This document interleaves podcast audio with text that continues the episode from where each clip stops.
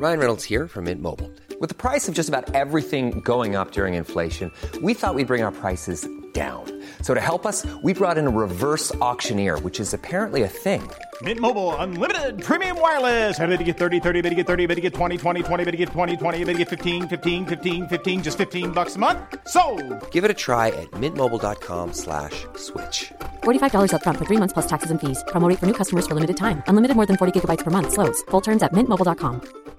Hey, Dave. Yeah, Randy. Since we founded Bombus, we've always said our socks, underwear, and t shirts are super soft. Any new ideas? Maybe sublimely soft. Or disgustingly cozy? Wait, what? I got it. Bombus. Absurdly comfortable essentials for yourself And for those facing homelessness. because one purchased equals one donated. Wow, did we just write an ad?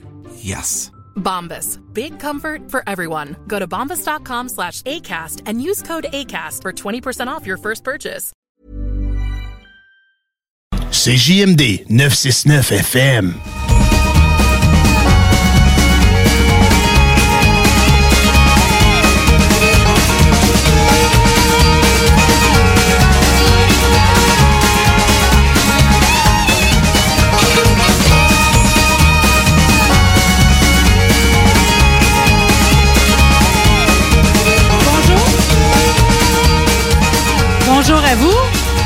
Bonjour à toi, Laurie. Bonjour!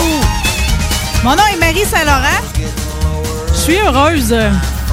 Tellement heureuse. C'est déjà une belle journée. D'abord parce que ça avait beau être blanc chez nous depuis une bonne semaine. C'est l'arrivée franche de la neige aujourd'hui. Puis moi, je suis fière de ma nordicité. Je suis fière de faire partie des peuples du Nord. J'aime l'hiver plus que toute autre saison. J'aime l'idée que je suis une descendante de coureurs des bois, une descendante d'hommes forts. Puis aujourd'hui, ça tombe bien. Mon premier invité, on pourrait dire que c'est le gardien des hommes forts. Il est le biographe de Louis Cyr. Toute ma vie, je vais le remercier d'avoir scénarisé les films Highlander, Le Dernier Tunnel. Je l'aime pour tellement de raisons. Voix, la mélodie de ses mots, ses idées, la façon qu'il articule. Je l'aime d'amour. Vous autres aussi. Il est écrivain, scénariste, biographe, conférencier, analyste de sport et tant d'autres choses. On va rejoindre Monsieur Paul Hall. Bonjour, Monsieur Hall. Bonjour, Madame Saint-Laurent. Oh, vivement nos retrouvailles. Beaucoup d'honneur sur cette déclaration d'amour. C'est toujours dangereux de faire ça en ondes. Vous pensez? Non, non. Ah, j'étais prête à prendre le risque parce que vous m'avez beaucoup manqué. Je vous l'ai dit quand je vous ai appelé hier. Quand Ben j'ai oui. pas de micro, j'ai pas la possibilité de le faire. Mais quand le micro revient, pourquoi me priver d'un intervenant de votre qualité, tu sais? Ah, C'est très gentil. Merci. Bon, ben d'abord, je vais aller aux nouvelles, savoir si vous allez bien. Oui, oui, ça va très bien. On a géré la pandémie. Euh, elle a l'air à s'étirer, elle a l'air à se multiplier, à prendre d'autres formes, mais euh, on en a vu d'autres. Je pense que parfois on a la mémoire courte. Euh, euh, moi, j'ai souvenir de la grippe asiatique, la grippe de Hong Kong, la grippe aviaire, euh, bref, euh, et, et même dans d'autres pays, j'ai vu les effets de malaria desquels on ne parle jamais, mais qui euh, réclament des milliers de vies par année dans des pays qui ont qui sont moins fortunés que les nôtres. Ça fait que, comme dirait l'autre, euh, on a notre steak dans notre assiette et on a plus peur de la fin du monde que de la fin du mois. Mais vous avez raison, on a la Avec mémoire courte. On a la, Oui, on a c'est la mémoire courte. Mon grand-père me rappelait euh, quand il y avait eu la polio euh, et qu'il y avait une dame dans notre village qui s'occupait finalement de toutes les familles qui étaient affligées par la polio, tu sais. Oui. La polio, euh, on n'en parle pas du tout.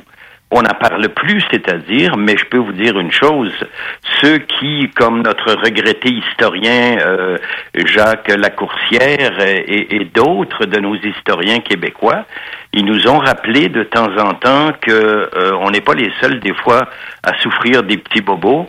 Et la polio en 1900, je crois c'est 52-53, avait terrifié, terrifié littéralement euh, les euh, québécoises et un peu partout parce que c'était un appel à la vaccination, justement.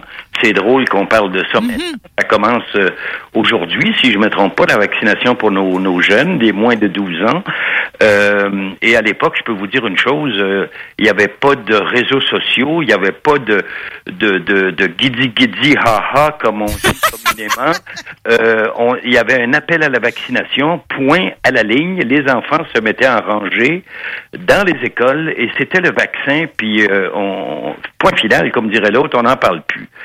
Euh, donc, euh, si on se compare, on se console, euh, dirait l'autre, mais c'est effectivement une situation euh, appropriée aujourd'hui. Vous avez dit tout à l'heure, Marie, que vous étiez une amante de la nordicité, euh, comme beaucoup, et on envoie un babaille, comme dirait l'autre, à nos snowbirds qui euh, dépensent allègrement nos dollars canadiens aux États-Unis, euh, alors qu'ici, on manque gravement d'emplois et autres choses du genre.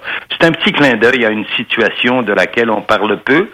Je sais pas si c'est par respect ou par convenance, mais à un moment donné, il faudrait s'intéresser euh, aux milliards euh, que l'on laisse aux États-Unis avec le phénomène des euh, des retraités et autres qui passent de quatre à six mois là-bas. Et euh, bon, le sens du devoir, il devrait encore avoir une petite place pour nous autres également. Si j'aime le fait que vous soulevez comme ça, tu sais, vous dites on n'en parle pas. Non, c'est la première fois en fait que quelqu'un l'articule devant moi. C'est Euh, pourtant pas. amis, j'ai des amis qui le font. On connaît tous des gens, ils quittent présentement. C'est la Ça, puis, saison. euh, on les, on, on les met pas au mur pour autant, mais des fois, il faut dire les choses comme elles sont. On a le droit à nos opinions, puis moi, ça, c'en est une opinion. Est-ce que pour autant, ça veut dire qu'il ne faille pas aller dans le sud ou autre? Absolument pas. Euh, J'adore euh, vivre une expérience comme ça quand ça donne, mais il y a des moments où on se demande euh, un peu euh, je dirais, l'am- pourquoi une telle ampleur d'un tel phénomène? Je comprends que la Florida, ce n'est pas d'aujourd'hui. Euh, Je comprends très bien que Elvis Gratton, il continue à être un des personnages les plus populaires, euh, etc.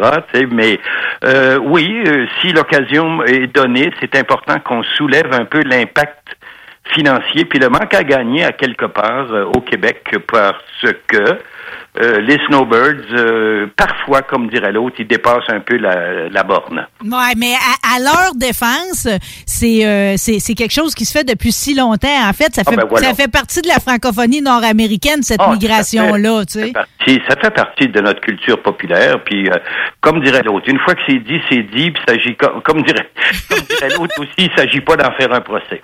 Non, absolument pas. Mais, mais, mais vous avez le don d'arriver toujours, je trouve, au bon moment, comme la cavalerie.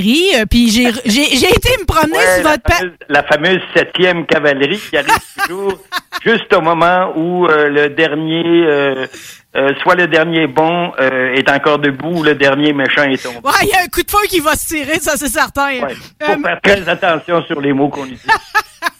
Bon, on va revisiter quelques-uns des sujets, euh, peut-être des derniers temps, OK? Ben, je, je remonte en fait jusqu'à l'été, euh, parce qu'en fait, il y a eu le décès de la, de la boxeuse mexicaine de 18 ans, là, la petite Zapata.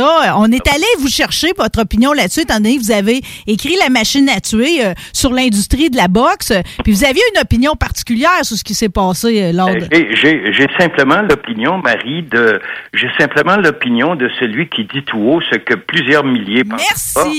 C'est rien que ça, hein, parce qu'en en réalité, quand euh, euh, au début, je me demandais s'il fallait que je me manifeste, je m'étais tellement manifesté au cours des années, depuis 1980, depuis l'événement dramatique du stade olympique, euh, ce fameux soir euh, euh, de grande allégresse où le stade était presque plein, où il y avait le, le combat mémorable de Leonard euh, contre Duran et où euh, le boxeur Cleveland Denny était décédé. Euh, C'était la goutte qui avait fait déborder le vase. J'en avais parlé auparavant, ça je me je me souviens très bien. Je m'étais même pris un peu euh, au collet avec euh, certains, euh, je dirais certains apôtres là, de, de la boxe, euh, toutes conditions confondues. Euh, et puis euh, au fil du temps, euh, les événements ont continué.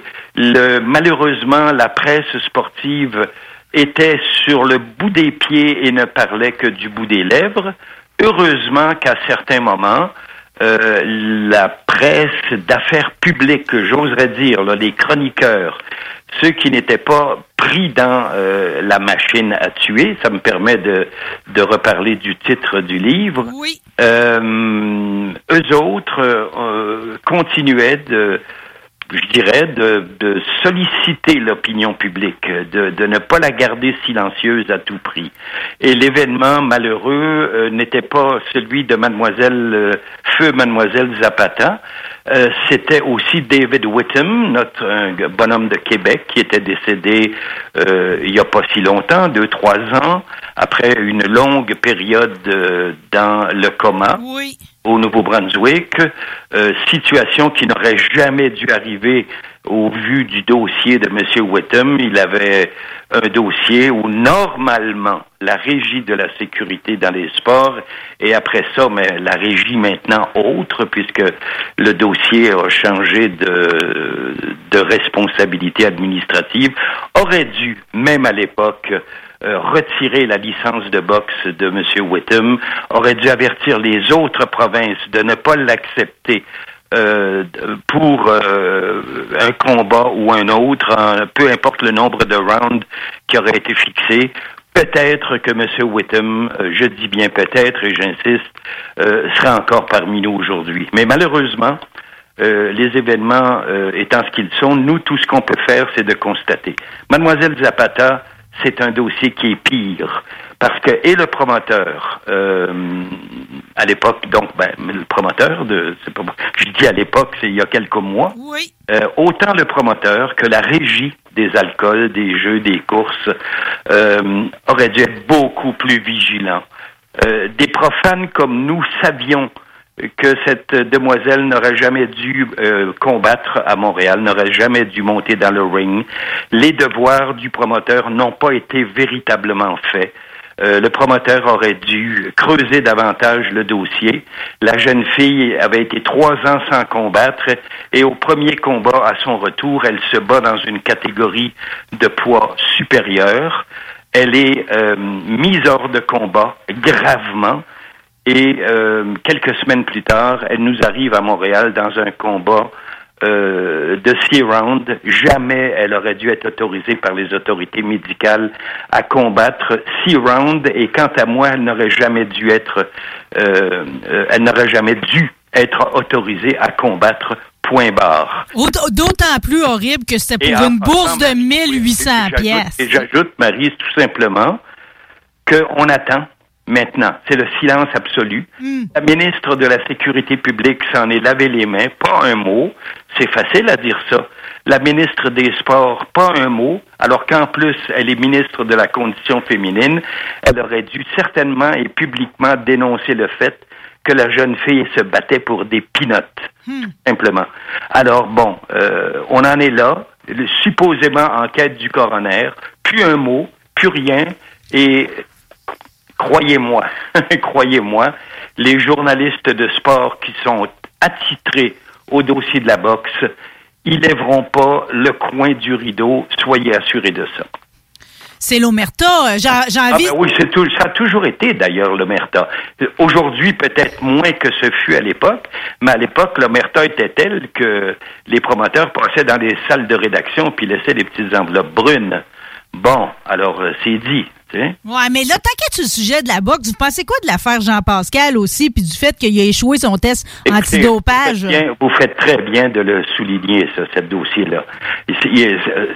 On a crié haut et fort que jamais, jamais, jamais le boxeur que vous avez nommé avait été pris de quelque façon, puis que bien au contraire, il se faisait le, le, le champion euh, de l'intégrité physique, ce qui veut dire en langage clair, hey, moi je prends rien, je suis clean. C'est un peu ça que ça, que ça dit, hein? Mm.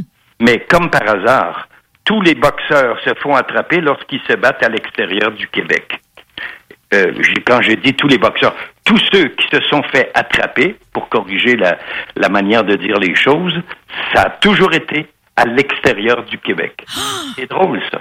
Ça coupe le souffle de penser euh, à ça. Trois, trois, questions. La première, comment sont organisés euh, les tests antidoping si tant est qu'il y en a? Deux, s'il y en a, parce que ce n'est pas une obligation, lorsqu'on lit la loi et qu'on interprète le règlement de la sécurité dans les sports de combat, il est bien dit, le verbe, euh, c'est un tout petit verbe, c'est P-E-U-T, peut, et non pas doit.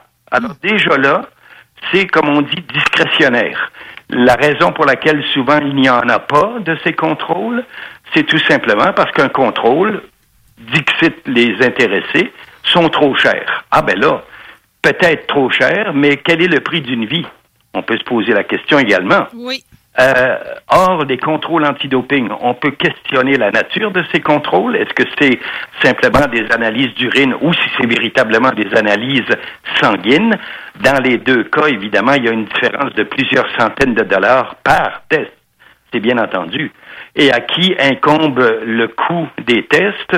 Je suis pas trop sûr, mais ça devrait normalement venir et de la poche du promoteur, mais également euh, des finances de la régie également, qui doivent normalement payer pour ces genres de tests. Bon, les tests, ça veut dire quoi?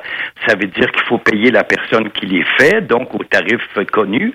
Deuxièmement, il faut le laboratoire. Et troisièmement, il faut payer également pour les technicalités d'analyse. Bon, c'est sûr, c'est de l'argent. Mais comme on dit souvent dans ce milieu-là, le boxeur, c'est celui qui prend 100% des coups de poing sur la gueule et le promoteur, c'est celui qui encaisse 100% des revenus. Fait que, comme on dit, euh, tirez vos propres conclusions. Dans la catégorie des gens qui prennent des coups pour sur la gueule, euh, vous avez euh, souligné avec euh, des très beaux mots le courage de Enrico Ciccone qui, qui, qui, qui, dénonce en fait un peu la culture du goon. J'ai trouvé ça vraiment dans une société comme la nôtre où le sport est complètement mis sur un piédestal. C'est difficile d'aborder le hockey particulièrement puis de dépeindre le, le, le, goon de cette façon-là parce que les gens aiment tellement le spectacle de la bagarre que c'est difficile de leur expliquer que des fois, il faudrait peut-être s'en priver, surtout en bas âge. Il faut saluer, il faut saluer certainement euh, quelqu'un qui a euh, eu le, le, le, parcours de Enrico Ciccone. Je pense que tout le monde se souvient très bien qu'il a été un goon, il a été un bagarreur, il a été euh, un homme fort, entre guillemets, comme on dit dans le langage du hockey. Et c'est quelqu'un qui a fait la part des choses. Il a pris sa retraite. Je pense qu'il a beaucoup réfléchi. Il a vu également euh, les effets euh, euh, l'effet champignon que le modèle professionnel a eu sur les modèles du hockey mineur. Euh, ça s'est beaucoup atténué. Il y a des hommes comme Patrick Roy qui sont intervenus de la bonne façon. Lui-même, Patrick, comme on dit, il a, il a cheminé personnellement. Il est devenu aujourd'hui non seulement un PDG, coach des, des remparts de Québec, mais également un éducateur à sa manière. Et ça, il faut saluer, saluer pardon, tous ces professionnels ou ces ex-professionnels qui font ce cheminement. Par contre, ce que Enrico Ciccone a fait, il l'a fait très publiquement. Et il l'a fait pour euh, dénoncer une situation et il l'a fait pour demander au gouvernement euh, de prendre des mesures beaucoup plus sérieuses que simplement du cacassage euh, ou d'un communiqué lorsque la situation devient un peu intenable, sans pour autant livrer la marchandise en, bout de en bout de course. Maintenant, il faut saluer également à l'époque un gars comme Dave Morisset qui a joué le même rôle. Il n'y a pas eu le même nombre de matchs dans la Ligue nationale, on, s'entend, ou avec le Canadien de Montréal, mais par contre, il a eu une longue carrière dans la, Ligue américaine, etc. Mm. Il était une figure connue. Euh, et lorsqu'il a euh, lorsqu'il a quitté le hockey, euh, je pense qu'il s'est nettoyé dans tous les sens du mot et il a lui-même fait une sortie de placard. il est sorti du placard en disant oui, moi je suis allé tellement loin qu'en plus j'étais un consommateur de produits dopants, c'est-à-dire euh, pour ne pas pour, pour dire les choses clairement de stéroïdes anabolisants entre autres parce qu'il le fallait comme bien d'autres a-t-il dit pour tenir son bout euh, au bout du point euh, parce que c'est ce qu'on lui demandait et c'est pour ça qu'il était payé. Stéphane Quintal laisse entendre la même chose. Stéphane Quintal a laissé entendre la même chose. Il y en a beaucoup d'autres et on souhaiterait que tous ceux qui sont passés par là le disent. Ça veut dire que la grande majorité n'ont jamais rien dit parce que sachez bien que dans ce domaine-là également, il y a une omerta euh, et pas à peu près. Ah, mais tu sais, il y a tellement, tu sais, quand tu, tu écoutes Dale Hunter, Chris Nyland, tu sais, puis même si on faisait parler de Nell Brusher, il y a une tristesse qui vient avec ça, hein? Ben, tout, le monde, tous ceux-là qui sont passés par là euh, le disent. Il y a eu des, des exemples très malheureux. Euh, Probert, par exemple, qui est décédé euh, jeune. Euh, euh, Cordic avec les Nordiques de Québec, qui, qui n'avait pas 35 ans, qui est décédé lui aussi. Et tout le monde sait très bien euh, quelle a été et pourquoi. euh, quand on connaît le dossier euh, euh, Probert, euh, Bob Probert, son histoire a été racontée dans un documentaire extrêmement bien fait, d'une grande lucidité puis d'un grand courage parce que sa conjointe, elle aurait pu s'en passer, mais elle a décidé elle aussi de faire un peu un exercice de comment on l'appelle ça, ce genre d'exercice-là, d'exutoire, mettons, on va l'appeler comme Une purge. Euh, oui, c'était une purge, je pense, euh, qu'elle a faite de, de ça. Elle a, elle a perdu un mari beaucoup trop jeune, euh, de jeunes enfants et tout. Euh, c'est des, de grandes tristesses ces histoires, tu sais, euh, vraiment là. Alors ça, ça nous, ça veut dire simplement une chose. Ça veut dire que euh, si on laisse aller, si on joue simplement le jeu, si on ne parle pas ou quoi que ce soit, ben euh, ces gens-là qui, qui nagent dans le vedettariat, ben on est porté à tout leur pardonner et le jeune, comprends-tu, qui, qui vit une petite expérience simplement, euh, ben lui, on le pointe du doigt puis on le traite de toutes sortes de noms. Ça, veut- ça veut également dire ça. Deux poids, deux mesures. Monsieur Hall, que je vous ramène des histoires heureuses. Vous êtes fondateur de la compétition d'hommes forts Fortissimus. On en est où avec Fortissimus? Oh, pardon? Ah ben là, Fortissimus, c'était une, une, une expérience euh, incroyable. On avait dit à l'époque que le Québec ne pouvait jamais euh, prendre le leadership euh, mondial. Je pense qu'il faut bien le dire de ça. On a prouvé le contraire. La deuxième chose qu'on a prouvé, c'est qu'il y avait, euh, il y a toujours au Québec une sorte de vertu cardinale qui est cette admiration qu'on a pour la force, pour les hommes et les femmes fortes. Vous avez vu que j'ajoute immédiatement femmes fortes Oui. parce qu'elle le mérite au pluriel, elle. Euh, et puis, euh, on a eu euh, une sorte également de héros national au sens propre et au sens figuré en la personne de Louis Cyr, dont la qui était l'assise même de cette compétition Fortissimus. Euh, la raison pour laquelle ça a marché, je crois, c'est parce qu'on l'a, euh, on lui, a, on l'a habillé cette compétition. On n'a pas dit simplement, écoutez, voilà, on vous amène les hommes les plus forts du monde et euh, on leur fait disputer dix épreuves. C'était nouveau, personne croyait que ça pouvait se faire, un décathlon de la force. On a prouvé le contraire, mais on a habillé ça de l'histoire. Et ça, je pense que les gens l'ont beaucoup apprécié. Mais ça, ça a rendu l'événement unique, même de par le monde. On avait, j'avais, on, je, je et les autres aussi, on avait des contacts euh, aux États-Unis. On avait un réseau, une plateforme qui s'appelait Iron, Iron Mind, en fait, à ne pas confondre avec Iron Man. On avait une plateforme euh, extraordinaire qui permettait de diffuser la nouvelle dans une centaine de pays à chaque fois. Et euh, cette personne, M. Randall Strawson, euh, qui en était le, il en est toujours d'ailleurs le, le, le président fondateur propriétaire, euh, avait choisi de donner un coup de main. Et non seulement il a donné un coup de main, il s'est carrément entiché de cette et euh, il en est devenu probablement un des meilleurs, euh, euh, je dirais pas porte-parole, parce que c'était pas son rôle, mais certainement propagateur. Et avec ça, et avec l'adhésion de non célèbres, euh, deux ou trois compétiteurs qui ont décidé, eux, de venir à cette compétition ils l'ont laissé savoir, euh, ainsi que des anciennes légendes qui ont appuyé très fortement le modèle de la compétition, ben, ça a été une réussite. On dirait que j'ai envie d'espérer qu'il y aura un retour. J'aimerais bien, mais le problème à l'heure actuelle, c'est qu'on peut pas tout faire. La pandémie, on devait, la troisième était en route euh, après un, un long, euh, une longue période, une pause. Euh, la, la troisième organisation était en route. Ça devait se faire euh, euh, à la frontière euh, du Canada et de l'Ontario, du Canada, pardon, du Québec et de l'Ontario, euh, à Plantagenet.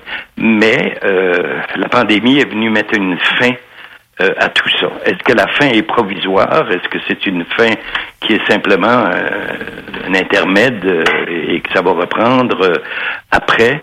Ça, je le sais pas. Ça va dépendre un peu de moi et beaucoup de la volonté de, de, plusieurs autres. Dans ça, il y aura euh, quelqu'un qui est devenu pratiquement, ou qui le sera certainement lorsqu'il euh, prendra sa retraite, une sorte de légende au Québec et au Canada, à la personne de M. Jean-François Caron, euh, qui est certainement celui à l'heure actuelle qui est le plus près d'être reconnu comme le successeur de, de Louis Cyr, mais euh, ça c'est l'avenir. Euh, actuellement, mon engagement personnel est davantage dans du côté littéraire, c'est-à-dire qu'après Louis Cyr, je suis en train de travailler euh, sur l'histoire mondiale de la force. Wow!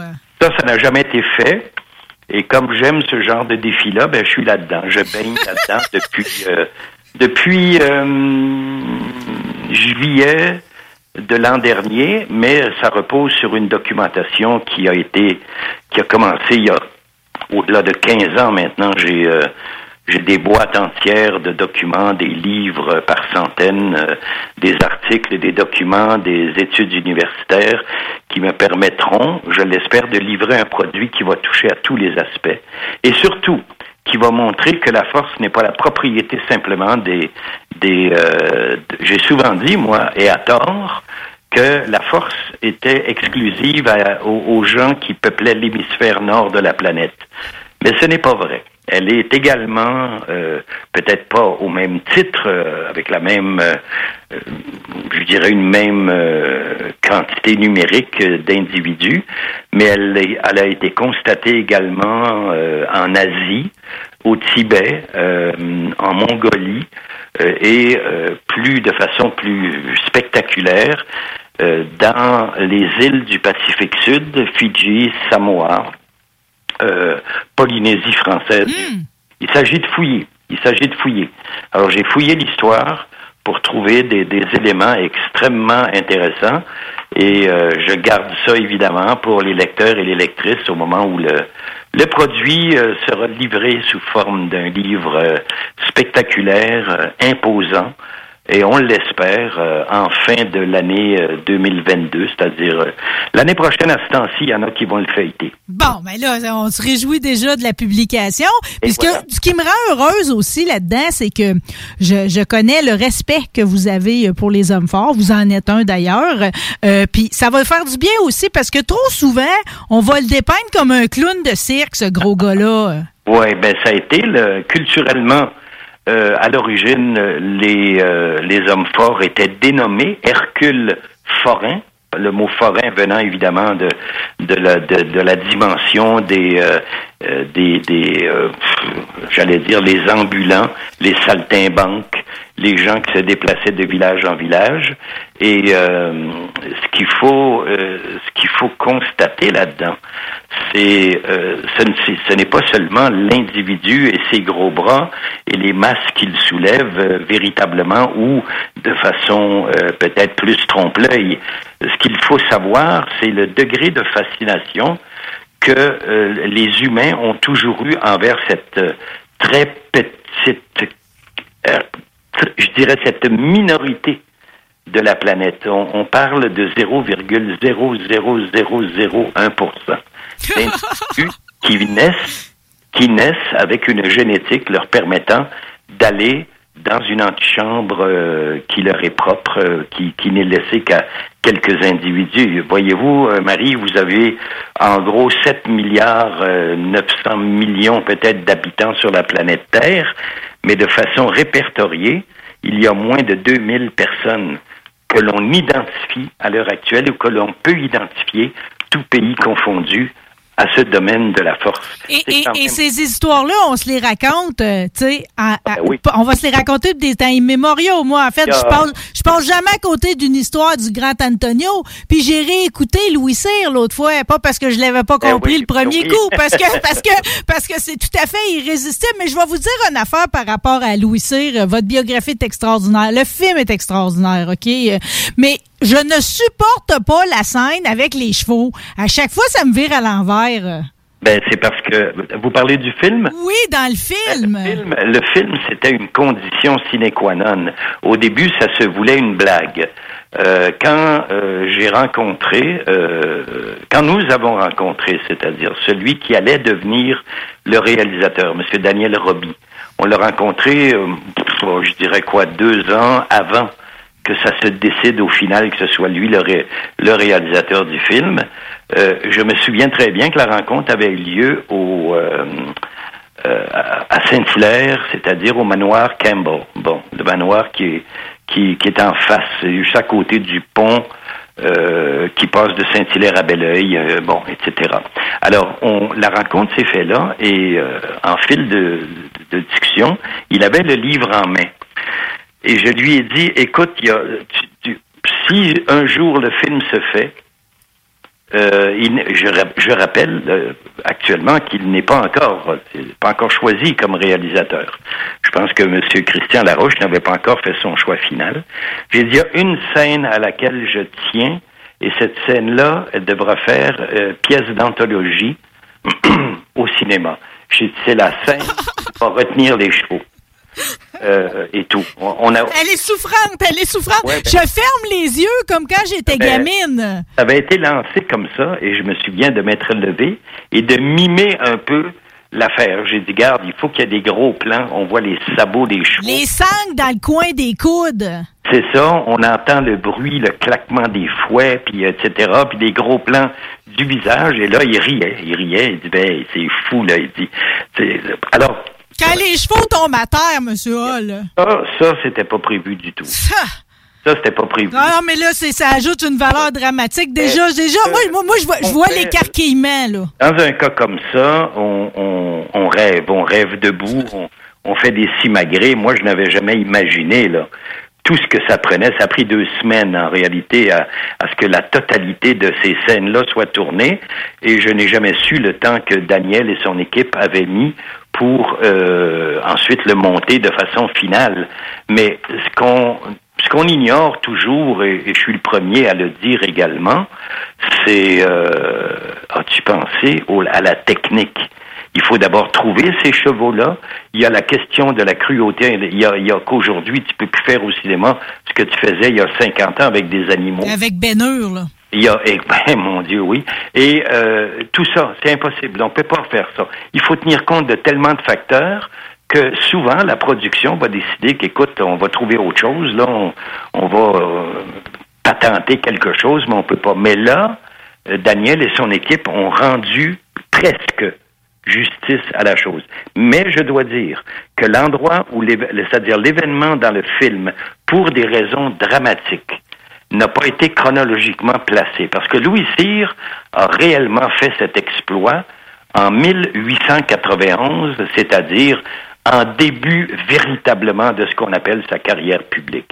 Et là, on le montre comme un peu l'événement qui va mettre fin à sa carrière, Oui. parce que la scène suivante, il est sur son lit d'hôpital, puis Dix minutes après, je pleure comme un veau, là. c'est ça, exactement. Donc le film, si, enfin, si je veux appliquer la rigueur historique, il y a beaucoup de libertés qui ont été prises avec la, chronologie, mais pour l'essentiel, puis ça, quand on m'a interviewé après pour voir un peu ce que j'en pensais et tout, j'ai dit, euh, j'avais donné un chiffre, un chiffre que j'ai arrondi. J'ai dit le chiffre, le, le chiffre, pardon, que j'ai donné, c'est 70% de fidélité par rapport à la biographie historique du personnage. Et ça, quand ça atteint ce chiffre-là, on peut se dire euh, satisfait. Parce que les, les, biopics, là, comme on les appelle dans le milieu, euh, ben là, on, écoute, on, vit ça présentement avec le film Aline, là. Euh, c'est loin d'être un biopic, ce n'en est pas un du tout. D'ailleurs, euh, euh, Madame Lemercier a bien précisé qu'elle n'avait aucunement l'intention de faire un, un documentaire. Alors que dans le cas de Louis Cyr, c'est un, un, un docu-fiction. Hmm, mais de toute façon, pour la justesse, on a toujours votre somptueuse biographie, tu sais. Ah ben oui, absolument. Ben oui. D'ailleurs, euh, la bonne décision de la maison d'édition avait été qu'il y avait une, c'était la cinquième réédition de la biographie. La biographie officielle était sortie en 2005, le film en 2013, mais au moment de la sortie du film, ils ont lancé une biographie euh, que moi j'ai retravaillée un, peu parce qu'il fallait l'alléger, euh, mais avec en page couverture amovible euh, l'image d'Antoine Bertrand dans le rôle de Louis Cyr. Et ça, ça avait été extraordinaire, une maudite bonne décision de l'éditeur en, en, conjointement avec euh, le, producteur, avec Christian Larouche. Euh, on ne pouvait faire mieux. Christian Larouche, dans ses interviews, avait dire, ben, si vous voulez encore en savoir plus, ben, achetez ou allez voir la biographie euh, qui sort en même temps que le film. C'est en tout cas la copie que je possède chez nous. C'est encore un beau cadeau de Noël à faire cette année s'il y en a qui cherchent. Ah ben c'est une très, très bonne lecture. Monsieur Hall, en tout cas, moi, je considère que j'ai été fine cette année puis que vous êtes mon premier cadeau de Noël. Ah, c'est bon. Là, vous allez remarquer que, ben, vous le voyez pas en studio, mais j'ai une grosse, grosse pile de feuilles, d'autres sujets que j'avais pour vous. Est-ce que je peux vous redonner rendez-vous après les fêtes, quand viendra le temps des Jeux Olympiques? Moi, ça me, ça serait un autre beau cadeau à me faire que d'accepter. Ça va être un très beau cadeau. On va espérer trois choses. La première, c'est que les Jeux Olympiques se déroulent sans trop euh, d'accrochage ou sans trop de pseudo-drame politique qu'on fera sur le dos de ces Jeux, rappelons-le, qui auront lieu à Beijing, c'est-à-dire à Pékin. Euh, deuxièmement, en espérant euh, que le Canada va euh, bien rendre on, espère, on espère que Laurent Dubreuil et d'autres iront chercher au moins une médaille, etc., etc. Et le Canada, on lui souhaite au moins 23 médailles. Parce que, si je me trompe pas, c'était le score peut-être euh, des derniers jeux auxquels le Canada a participé, les Jeux d'hiver, euh, qu'on fera sans Alex Harvey cette fois-ci. Bon, euh, précisons-le. Mm. c'était, je pense, 22 ou 23 médailles aux Jeux de Pyeongchang. Alors, on le souhaite, on se souhaite au moins 23 médailles, puis on, on aura grand plaisir à en parler à ce moment-là, euh, pendant ou après les Jeux de, de Beijing. Merci infiniment à mon nom personnel et les auditeurs. Vous êtes adorables. Ben, merci beaucoup, Marie. Bonne journée, monsieur Hall. Euh, salutations à votre équipe. Oui, merci. OK, bye-bye.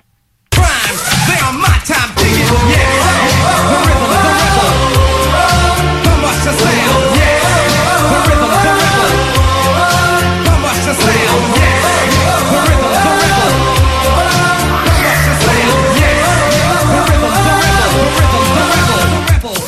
96.9, la radio de Lévis. Après plusieurs années à sortir des albums en anglais, Paul Carniello est de retour avec un album francophone. L'album Peut-être est disponible maintenant sur toutes les plateformes de streaming. Chez Barbies, on vous paye la traite. À l'achat d'un pichet de bière ou de sangria, on vous offre un délicieux plat de nachos gratuitement. Oui, c'est gratuit. Le Bourgneuf-Lévis est sur le boulevard Laurier à Sainte-Foy. La boutique érotique Les Folies du Cœur a le plus grand inventaire et variété de produits pour adultes dans un superbe local entièrement rénové et agrandi. Venez nous voir dans une ambiance respectueuse, discrète et confidentielle. Visitez notre boutique en ligne lesfoliesducoeur.com. Savais-tu que TZ Capital National était de retour à ses heures normales d'opération? Oui, oui, t'as bien entendu le service de TZ est enfin ouvert de 18h à 4h du matin, 365 jours par année pour te raccompagner avec ton char après un souper ou une soirée festive. Plus besoin de prendre 12 cafés avant de partir, ni de garder toute la visite à coucher et de leur faire à déjeuner en plus le lendemain. Abonne-toi www.tzcapital.com www.tzcapital.com Voiture d'occasion de toute marque une seule adresse, lbbauto.com. Rousseau Assurance est à la recherche d'un courtier ou d'une courtière en assurance de dommages possédant son permis de l'AMF. Occupant un rôle clé au centre de l'action, cette personne devra savoir communiquer, être responsable, autonome et bilingue. Choisis la flexibilité de travailler d'où tu veux et de gérer tes horaires. Expérience pertinente en entreprise demandée, bienvenue aux gens en fin de carrière. Salaire compétitif à discuter. Fais parvenir ton CV au info à commercial rousseauassurance.com pour plus de détails 418 663 44 45.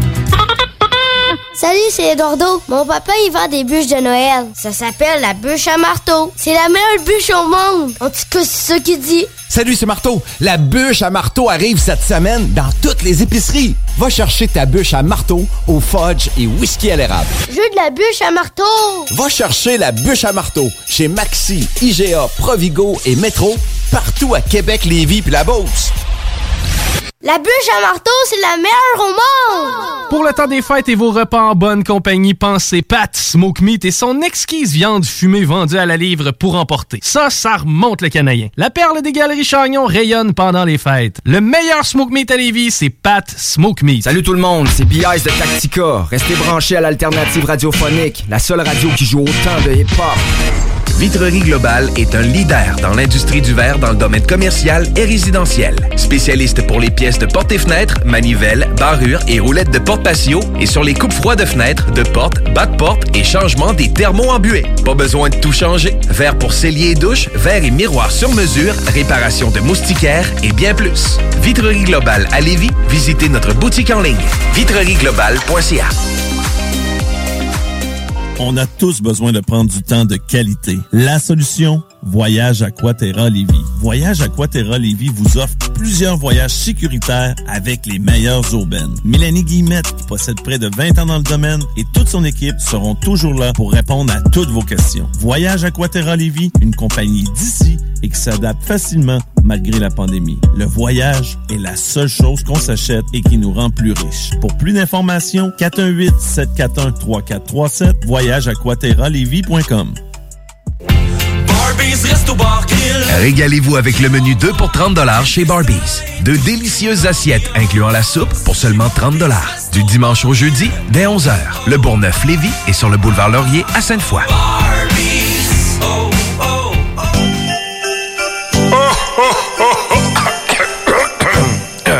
Ah ben ouais, les fêtes s'en viennent et qui dit fête dit cadeau.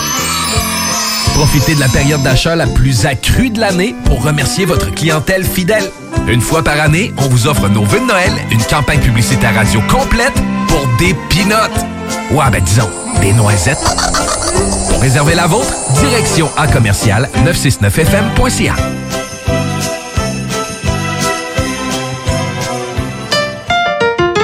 L'Hôtel 71, un établissement d'exception, une expérience en soi, idéalement situé dans le vieux port de Québec, c'est l'occasion de vous gâter cet automne. Faites votre nid dans un édifice patrimonial avec vue sur le fleuve, décor feutré moderne à la fois et tous les services, dont le fameux restaurant Il Mato. Reconnu à l'international et à l'échelle canadienne année après année, l'Hôtel 71 est plus accessible que jamais. Encore lauréat du prestigieux et international magazine Condé Nast cette année. L'Hôtel 71, c'est des vacances de luxe en soi, chez soi. Surtout ces temps-ci, laissez pas ça seulement aux voyageurs étrangers. Hôtel71.ca. Sentez-vous en voyage première classe chez vous. Tu prépares un événement des fêtes qui sort de l'ordinaire ou une date parfaite qui t'assurera d'une seconde rencontre? Déjà entendu parler des salles de démolition Hécatombe? Racasser une TV, une imprimante, un poêle, une laveuse, etc. Hécatombe, ce sont quatre salles de démolition, un espace longe et tout ce qu'il vous faut pour passer une journée mémorable de défoulement. Facile à trouver situé à côté du cégep Limoilou, 1095 chemin de la Canardière. C'est le temps des fêtes. Faites vite, réserve ton parti de bureau ou de famille. Pour plus d'informations, hécatombe.com. CJMD.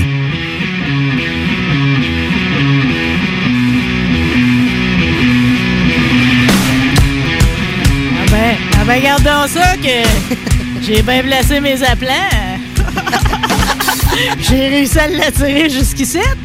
Je suis avec Vincent Cloutier de la boutique Pro Nature à Sainte-Marie. Salut Vincent! Salut Marie. Mais t'es bien beau avec ta calotte au Ben, merci beaucoup. Ah, C'est-tu beau le linge, eux Ils ont du super beau linge, euh, toute la collection. Ils sont trop à la mode. Des fois, le monde, ils font venir sur Amazon sais, des, des, des cossins pour avoir l'air habillé en chasseur. Arrêtez de chercher. C'est à Québec. euh. Ouais, ils ont, ils ont pas une grosse euh, ligne de vêtements camo. Les essentiels. Non, C'est vraiment pour euh, tout faire, euh, faire du plein air, monsieur, madame, tout le monde. euh, pas juste les pêcheurs, là. Oui, à base, c'est des pêcheurs, les gars, là. Mais, euh, Les vidéos sont spectaculaires. tout, tout, tout, ils ont été, ils ont été les, les plus hautes au début, hein, je trouve. Là. Ils ont mis la, la marche beaucoup plus haute. On dirait que c'était les seuls qui avaient un drone au début. Hmm. Puis les images sous l'eau, puis Ah, tout, tu sais, que- tu vois le poisson se débattre fort, Ah, non. là. Je suis pas un maniaque de, de films de pêche parce que je trouve pas ça plate, là, qui sont dans chaloupe et ils ramènent. Péril, là. Mais eux autres, là, c'est des paysages, c'était à la mouche, euh, les caméras dans l'eau, tout. euh, Puis, tu sais, ils se font des festivals de pêche, puis de par le monde. Puis, je vais te dire, là, tu sais, dans mon com, tu sais, de monde sont là, Ah, pauvre de moi, le confinement. Christ, un peu, là. Il a fait des affaires, puis s'amuser pareil. Puis, Fred Campbell, celui qui chapeaute OK, OK, Ouais. lui, c'est un DJ et tout. Puis, pendant le confinement, il a organisé des soirées, OK, il te spinait du beat, puis même du beat des années 80 pour nous autres, là, Ah ouais. OK? Puis, il te passait ça, le beat, avec des images de pêcheurs Ah ouais. En Australie, partout. Wow! Ils sont partout. C'est. euh, Il y en a qui les appellent les fish bombs. Ils ont l'air de des bombes et tout. C'est Des vraiment dirt- cool. Des dirt fishers. Hey, c'est hot, ça, comme expression. Je la ramasse tout de suite quand je vais les inviter. OK, mais là, attends un petit peu. là, on va ramener ça pareil. OK, OK, on va juste les souligner qu'ils Ouais. sont là. Mais tu m'as-tu dit que tu tenais la ligne ou pas? Non, je tiens pas la ligne euh, présentement. Fait je que tu fais rien que le beau avec le calotte Ouais, aujourd'hui. Je là. commande directement sur le site. Non, mais là, ça m'allume parce que là, c'est tantôt, je vais, finir l'émission puis je vais aller me chercher une calotte. En plus, il y a une collection femmes. Oui, oui. Ils ont du très beau linge. Puis, euh, Bon, mais là. Manque va- de place. Mm. Bon, ben là, regarde, ceci étant dit, on va y aller avec la question que j'aurais dû te poser. Numéro uno, as-tu tué? Oui. J'ai- récolté mon T'as chevreuil. récolté, c'est Ouais. ça le bon terme. Ton chevreuil, est-tu beau? Femelle, Oui, mâle? non, non, c'est un mâle. Euh, Combien de pointes? C'est un, je l'appelais tout le temps mon petit six pointes, euh, mais finalement, il y en a sept. C'était sur ma liste mon numéro 3. Qu'est-ce que tu veux dire, numéro 3? T'en voyais d'autres J'en avais d'autres, des plus gros, que je disais, lui, ça fait trois ans que je le pose, faut que je le ramasse. Hmm. Mais non, euh, j'ai récolté le dernier jeudi euh, de la carabine euh, à la fin de tout. Fait que... Ça, vous êtes drôle, vous êtes beaucoup à récolter à la fin de tout. Puis il y a comme une fierté là-dedans à dire j'ai tué la dernière journée quasiment. Là. Ben, c'est pas une fierté, c'est que si euh, t'attends le, le mâle mature, t'attends euh, qu'est-ce que qu'est-ce que tu veux récolter, ben souvent ça se passe à la fin, là, tu sais, les les anciennes réglementations, on va dire, qui datent de deux ans, moi je Oui. tripais là-dessus. C'était juste cinq jours à peau de noir. C'était les maniaques qui allaient dans le pic du Rut. C'était c'était super le fun. Mais là, euh, depuis l'an fini. depuis l'an passé, ils ont mis, euh, ils ont tout décalé. C'est euh, les deux semaines de la carabine sont dans le pic du Rut, je trouve. Puis ça va être rough pour euh, les années futures parce que les les beaux bocs, ils se font, ils se font tuer là. là. Sais, Ils courent les femelles. Les femelles sont de jour. Fait que si on pense au futur, ben, Colin, euh, Mais là, des bocs, là, je lisais, là, euh, en Estrie, les agriculteurs ils ont du trouble. Ils disent qu'il y a trop de serre de Virginie. Ils mangent les récoltes. ouais, mais c'est pas les bons matures qui mangent les récoltes. Ben là, ils disent, moi, je connaissais pas le ratio. Eux autres, ils disent qu'il faut que tu aies un mâle, deux femelles, puis là, que tu aurais un mâle pour dix femelles. Oui, c'est carrément ça. Ça? Oui, tu vois. Sur nos appareils photo, on a juste des femelles, puis là, on tripe. Ah, Il y a eu un boc, il y a eu un boc. On n'est pas au bord, là, on est à la chasse. Là, il faudrait qu'ils se tirent des femelles. C'est... La règlement... Ouais, mais c'était-tu débarré beaucoup cette année aux femelles? Ben, il y a toujours... euh, Ou c'est tout le temps le même nombre de fermis femelles qui est donné? Non, oui, ils donnent des permis. euh, mais je serais pour que la personne qui a appliqué, qui a payé son 8 piastres, qui sort à femelle, t'as pas le choix, t'attires ta femelle. Hmm. T'attends, tu t'appliques pas en au cas, au cas où de, ça me prend de la viande, si je vois pas le boc, je vais me tirer une femelle à la fin. Mais tout le monde fait ça? Mais c'est pas ça qu'il faut faire. faut récolter des femelles pour que le ratio devienne... Parce que là, le ratio est pas bon, là. On s'enligne pas bien. T'as raison de penser au futur. euh, Parce que Ben là, il y a tellement de chasseurs, ça arrête pas d'augmenter.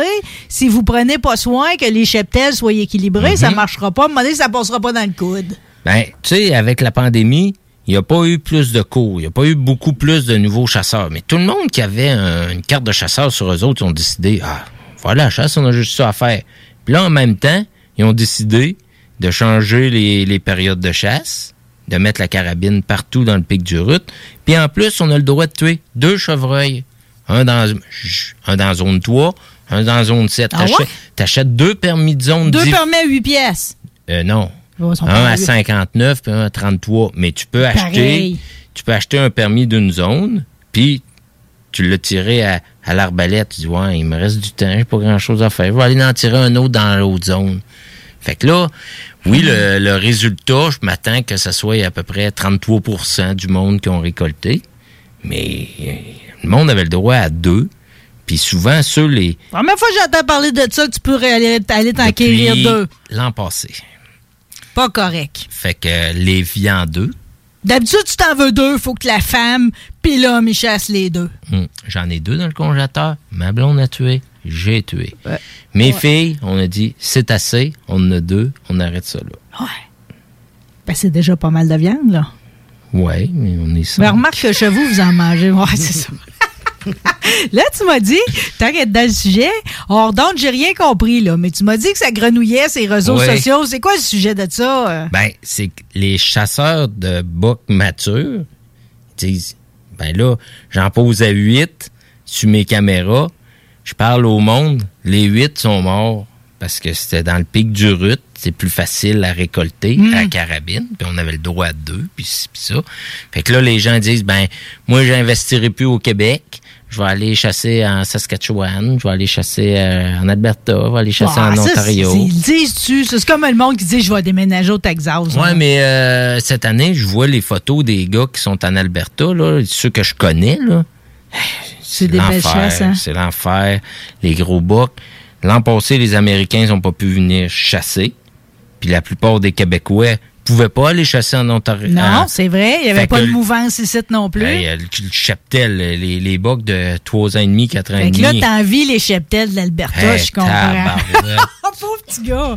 Ils ont des méchants gros bocs à comparer à ici. Là. Mais là, ça va-tu venir comme, euh, comme, mettons, quand on délire, ah, dans le temps, on avait des bas de neige de 35 pieds de haut. On va-tu repenser aux bocs que vous tu- avez tués il y a 10 ans en se disant, Ben. Hey, avant, on avait vraiment des gros bocs, on n'a plus? Il faudrait que ça change. La mentalité du monde, faut qu'il change, puis la réglementation. Il y a une zone au Québec, la zone 6, qui ont fait le RTBL. Ça prenait trois pointes d'un bord pour récolter un boc. Hmm. Fait que les petits spikes, euh, les, les bocs d'un an et demi, puis des fois deux ans et demi, ils passaient au travers. Eux autres se faisaient pas tirer. J'ai un de mes amis qui chasse dans 6, puis lui, il pose des 8 points. Il pose pas un 8 points, il pose des 8. Des, des. Fait que si la mentalité du monde se ferait naturellement dire on laisse passer les petits bocs pour avoir une plus belle qualité de chasse dans deux ans. Dans... Tu rêves. Je sais. Il va falloir qu'il y ait une Non, mais réglementation. au moins, au moins, tu conscientises. Ouais. OK, on soulève le point, on brasse la soupe, OK. Mais tout le monde est pareil. S'il arrive à la fin de sa chasse, il va partir, il va ramasser le petit, là. Ben, j'aurais pu ramasser un petit boc. Tu l'as pas fait. Je l'ai regardé. J'ai dit, il va en venir un autre. Puis au pire, s'il n'y en aurait pas venu d'autres, tu sais, les épiceries, là, il y en a de la viande. Ouais, je sais bien, je sais bien. Mais, mais juste, ben, je, je te questionne de même, là. Puis si tu ne l'as pas fait, c'est pas grave, là. T'es vertueux pareil, là. Mais t'as-tu donné une part de, ta, de ton gibier sauvage? Non, j'ai pas donné euh, personnellement de part de mon gibier sauvage, mais je connais des gens qui ont qui avaient Oh. récolté le orignaux, Oui. puis qui ont dit ben moi si je récolte un chevreuil qui, qui chassait le gros chevreuil, euh, je vais en donner une partie. Dans le programme Chasseurs généreux, Ouais, Chasseurs ça? généreux, Ça, ça s'en va dans les moissons, puis tout. Ouais, Eux autres, ils triplent, là. Je lisais, justement, les moissons quelque chose, là, dépendamment si c'est à Rimouski. Eux autres disent, c'est la meilleure viande qu'on a dans le congélateur. Ah oui, puis c'est bien correct. que Tant qu'à tu sais, euh, c'est pas mieux garder une, une viande dans le congélateur un an de temps là. Si t'es pour pas la Non, manger, non, euh. donne-la, tabarouette. Non, puis tu sais, je vais te dire, Vincent, là, euh, moi, des fois, euh, je- il m'est arrivé de pogner pas mal d'étiquettes. Là, je révèle de quoi en ondes, OK? Puis il n'est pas question que je paye des étiquettes, OK? Fait que là, moi, tu savais-tu que tu peux encore demander à faire des travaux communautaires? Fait que euh, vous allez m'envoyer faire des travaux communautaires. Fait que ça m'a envoyé cuisiner dans des, des soupes populaires et des places où ce que le monde font des repas à 90 cents. J'adore ça, moi. Moi, vous nettoyez vos chaudrons, moi, couper tout ce que vous allez mettre en avant de moi. Puis des fois, je vais te dire, les saucisses ont une drôle de couleur là, qui aboutissent là. Fait que d'avoir un lot de viande sauvage qui Ouais. arrive, c'est pas un luxe. C'est pas un luxe. Puis moi, le premier, là, j'aime ça, la viande sauvage. Ouais. Mais rendu à l'été, là, le barbecue, je veux pas de la viande gelée. Non, c'est ça. J'en ai C'est mangé sûr tout que si on est rendu au mois d'août, puis tu nous passes son chevreuil de l'année passée, ouais. Il a peut-être bruni un peu. Ouais, fait que si t'es pour n'en avoir de trop, aussi bien d'en donner, soit à des connaissances ou à des euh, aux chasseurs généreux, les boucheries ou euh, directement euh, aux maisons de la famille. Je dis ça à Sainte- à Sainte-Marie. Donne-les à quelqu'un qui vont Comment t'appelles ça? La, maison? La maison de la famille. Ah, c'est bon, ça. Ouais. Un organisme Parfait, à. Sainte-Marie. Tu peux me donner de la viande là, tu peux tout donner là. C'est excellent. Mm. Euh, euh, je sais que c'est un peu passé comme sujet, mais j'ai goûté la, la rillette d'oie sauvage qu'un de mes chums s'est fait préparer à partir de... Mhm. Parce que souvent, à l'oie, le monde y en tue, y en tue. Surtout heure, t'as droit d'en tuer combien? Ben, euh, les, euh, les outardes, euh, ils avaient baissé à deux, ils ont monté à cinq cette année. Mais l'oie blanche. L'oie blanche, c'est ben, illimité, c'est- c'était rendu 20 à un moment donné. Je pense que c'est encore 20, là. C'est à cause des récoltes, justement? Ben oui, parce Parce qu'ils font beaucoup de dommages aussi, là, et la, quantité, mais je trouve que l'oie blanche change souvent son sa trajectoire. Il y a plusieurs années, euh, en Beauce, les oies passaient là. Les premières années qui ont passé, on prenait des sacs à poubelle comme à plan, puis ça rentrait dedans. Là, ils ont évolué. Ben, là. toi, ces vieilles techniques des années. 70. Là, ils ont évolué, mais les, les bouteilles d'eau de Javel, ah, ouais, ouais, ouais. Mais là, après, après quelques années, ils se faisaient tirer full pin en Beauce, en belle chasse. Ben, whoop, ils se sont ramassés au lac Saint-Jean. Ils sont éduqués, hein? Ils On- s'éduquent au bout. Ben, moi, ça, ça m'impressionne pareil. Euh, Tu sais, parce que je veux dire, c'est comme un message qui se passe d'une génération à l'autre. T'as pas une vieille ouais qui raconte ça Non, le soir autour du feu, là. Non, non. C'est le, le pattern. Puis les chasse. Américains les tuent beaucoup et tout. Dans Ouais. l'immigration, ils ont tout ça à apprendre puis à enregistrer. Fait que là, ils se faisaient tirer beaucoup au lac Saint-Jean. Ben, whoop, on- hey, cette année, j'en ai revu en Beauce comme, Comme ça comme faisait longtemps que je n'avais pas vu. Ben, c'est bon pour le chasseur, mais en même temps, tu sais quoi, l'autre jour, on parlait de ta pénurie de balles, là. Mhm. ça n'en prend pas tant pour tuer un chevreuil puis un orignal. Mais pour une, une vraie Ouais. récolte d'oie, là, ça, ça prend de la cartouche. Ouais. La, la cartouche de fusil, on avait moins de misère à en avoir. C'était vraiment des, des cartouches de carabine. De carabine. Mais, tu sais, cartouches de carabine, je dis à tout le monde, faut peut-être pratiquer un petit peu. Ben, ça Ça va très... Ouais, puis sérieux, ça rentre dans l'épaule, là. Tu sais, Ah t'as beau être un homme bien bâti, là. Si tu tires pas d'ouette, t'es obligé d'en tirer 35, là, Ah, non. avant de toucher ta cible. À la chasse, on, on, on subit pas le recul, on n'entend pas le son, on est concentré sur notre gibier. Fait on C'est tire, comme- on s'en rend C'est pas comme en compte. skidoo, tout est trop le fun. Tu te rends pas tu te rends pas compte, tu fais frais, t'as rien, là. Mais allez pratiquer, là, 3-4 balles de 210 WSM. C'est pas le plus fun. C'est plein de bons conseils. Là, tu m'as fait rire avec ton sac à poubelle, là, pour les, les attirer, là. Mais ça fait longtemps. Mais ils Dans ont le temps, évolué. ouais, mais dans le temps, même, j'ai lu qu'il dans le temps, il, il se mettait du papier journal comme en pointe, puis il plantait ça à terre avec des bouteilles d'eau de javel. Ben, moi, j'ai jamais mis de bouteille d'eau de Javel, des sacs à poubelle blanche. J'avais rempli un champ. Un chat de sac à poubelle, là. En tout cas, non, mais si, si, s'il s'éduque sur quelque chose, j'espère qu'il s'éduque sur les sacs à poubelle, là. Hey, là, oui, mais là, ça prend du mouvement. Les gars, là, qui chassent l'oiseau migrateur, ils investissent, c'est l'enfer. Ça prend un trailer fermé tellement ils ont d'aplants. Les calls électroniques, ça prend du mouvement. Moi, j'aurais investi plus une scène personnellement dans l'Ouest. Ça, c'est le gars qui a une boutique pour nature qui Je parle. trouve que c'est trop cher. Je vais payer, je vais aller chez un pourvoyeur qui, est équipé de A à Z. A à Z. Puis je vais tirer mes oiseaux, puis ciao, bye, je, ram- je t'aide à ramasser, mais je m'en vais après ça. J'ai rien à stocker. OK, dans les oiseaux, là, il y avait un article dans le journal l'autre jour, la neige, principal obstacle à la montée du dindon sauvage vers le nord. Moi, je dis qu'ils vont monter pareil. Oui. Mais euh, qu'est-ce qui est le plus rough pour le dindon, là, les grosses années qu'il y a de la, énormément de mortalité, c'est quand il y a 30 cm de neige et plus, de neige molle. Parce que le dindon, lui, euh, le soir, vu qu'il voit pas clair, à brunante, il monte se percher dans les arbres. Fait que le lendemain matin, lui, il dit, faut que je, faut que je me redéperche. Absolument. Il redescend. C'est bien important de se dépercher. Ben, il cale dans la neige, Ouais. puis il est pas capable de relever de Ah, il se casse Il les se brûle. Non, non, non, c'est que, euh, c'est c'est gros les ailes, puis c'est un animal pesant. Fait que s'il a calé dans la neige, il a beau se débattre, il se brûle. Puis là, le prédateur facile à pogner le dindon, là. Le gros de la Ils mortalité. vont tout le temps à la même place, en plus. Ouais, ouais. Le gros de la mortalité, c'est l'hiver, quand il y a beaucoup de neige. C'est pour ça qu'ils parlent du nord, que c'est plus dur un peu, mais euh, mes beaux-parents sont à Shawinigan. C'est proche de la tuque, là, Shawinigan. Ouais. Il y a de la neige huit mois par année. là. là. Hey, Il y, a, il y a du dindon, là. À Shawi, des fois, tu trouves des traces de neige dans le bois en juillet, là. Ah oui, puis ils ont du dindon sauvage, j'en ai Bon, vu. ben, tu veux, c'est pas vrai, cet article-là. Ben, le nord, c'est grand, le nord, là. Bon, mais on est le Nord, tu comprends-tu? Ouais, en ouais, partant, ouais. on est le Nord. Mais moi, je me dis, c'est, vu là à quel point l'implantation est réussie, ils vont monter, là. Ah, oui, oui, oui. oui. Hey, ça a des grosses portées, là. 7, 8, 10, sans problème. Fait que. Hey, dans mes idées folles, là, je me suis dit, là, c'est heure que le dindon c'est réussi, là. Pourquoi qu'on va pas chercher le sanglier? Non. Non? Pas fin, ça? Ça détruit encore plus les cultures. Ça a des fois, comme un, un cochon, deux, trois portées par année. En France, ils capotent. Ça détruit tout. Ouais, mais au prix du bacon. Non? Vaut pas le coup? En Floride, s'ils capotent, ça. Il y a du sanglier en Floride? Oui, oui. Puis ça s'est. euh, ça s'est euh, accouplé avec du ch- cochon domestique. Non, non, faut pas avoir ça au Québec.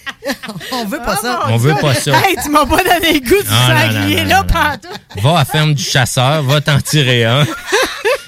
Puis il est, en- il est dans l'enclos, puis ça finit là. là. OK. euh, euh, j'ai- deux, trois petits mots à dire. J'ai lu sur les espèces euh, protégées. euh, ben, en Mhm. fait, protégées en voie de disparition ou carrément disparues. Savais-tu ça qu'au au- au- le carcajou, il n'y en a plus au Québec? Pourtant, on en parle encore. Ouais, dans mon ouais. article, ils disent aucun carcajou n'a été aperçu depuis un bon moment dans la nature sauvage. Il n'en existe probablement plus sur le territoire québécois. OK. C'est triste, ça? Euh, Oui, c'est triste, mais c'est un animal qui avait absolument peur de rien. Là. Il était dans le chemin, il voyait un pick-up arriver, puis il se disait Moi, j'ai pas you. peur. Il va arrêter. il n'y a rien pour aider euh, cette espèce-là. tu sais, le Mais même le Pékin, ça fait peur, là. Ouais, mais ça, il y en a encore. Puis moi, je les aime, les amis pékins. Je les traite. Les pas. amis Ah, pékins. Ah oui. Sur ma terre, j'ai des maudits porte-épics qui mangent les arbres. Puis là, le pékin, c'est le seul prédateur du porte-épic. Fait que ça, c'est mes amis. Ah ben, gardons ça, la déclaration d'amour que j'avais pas prévue.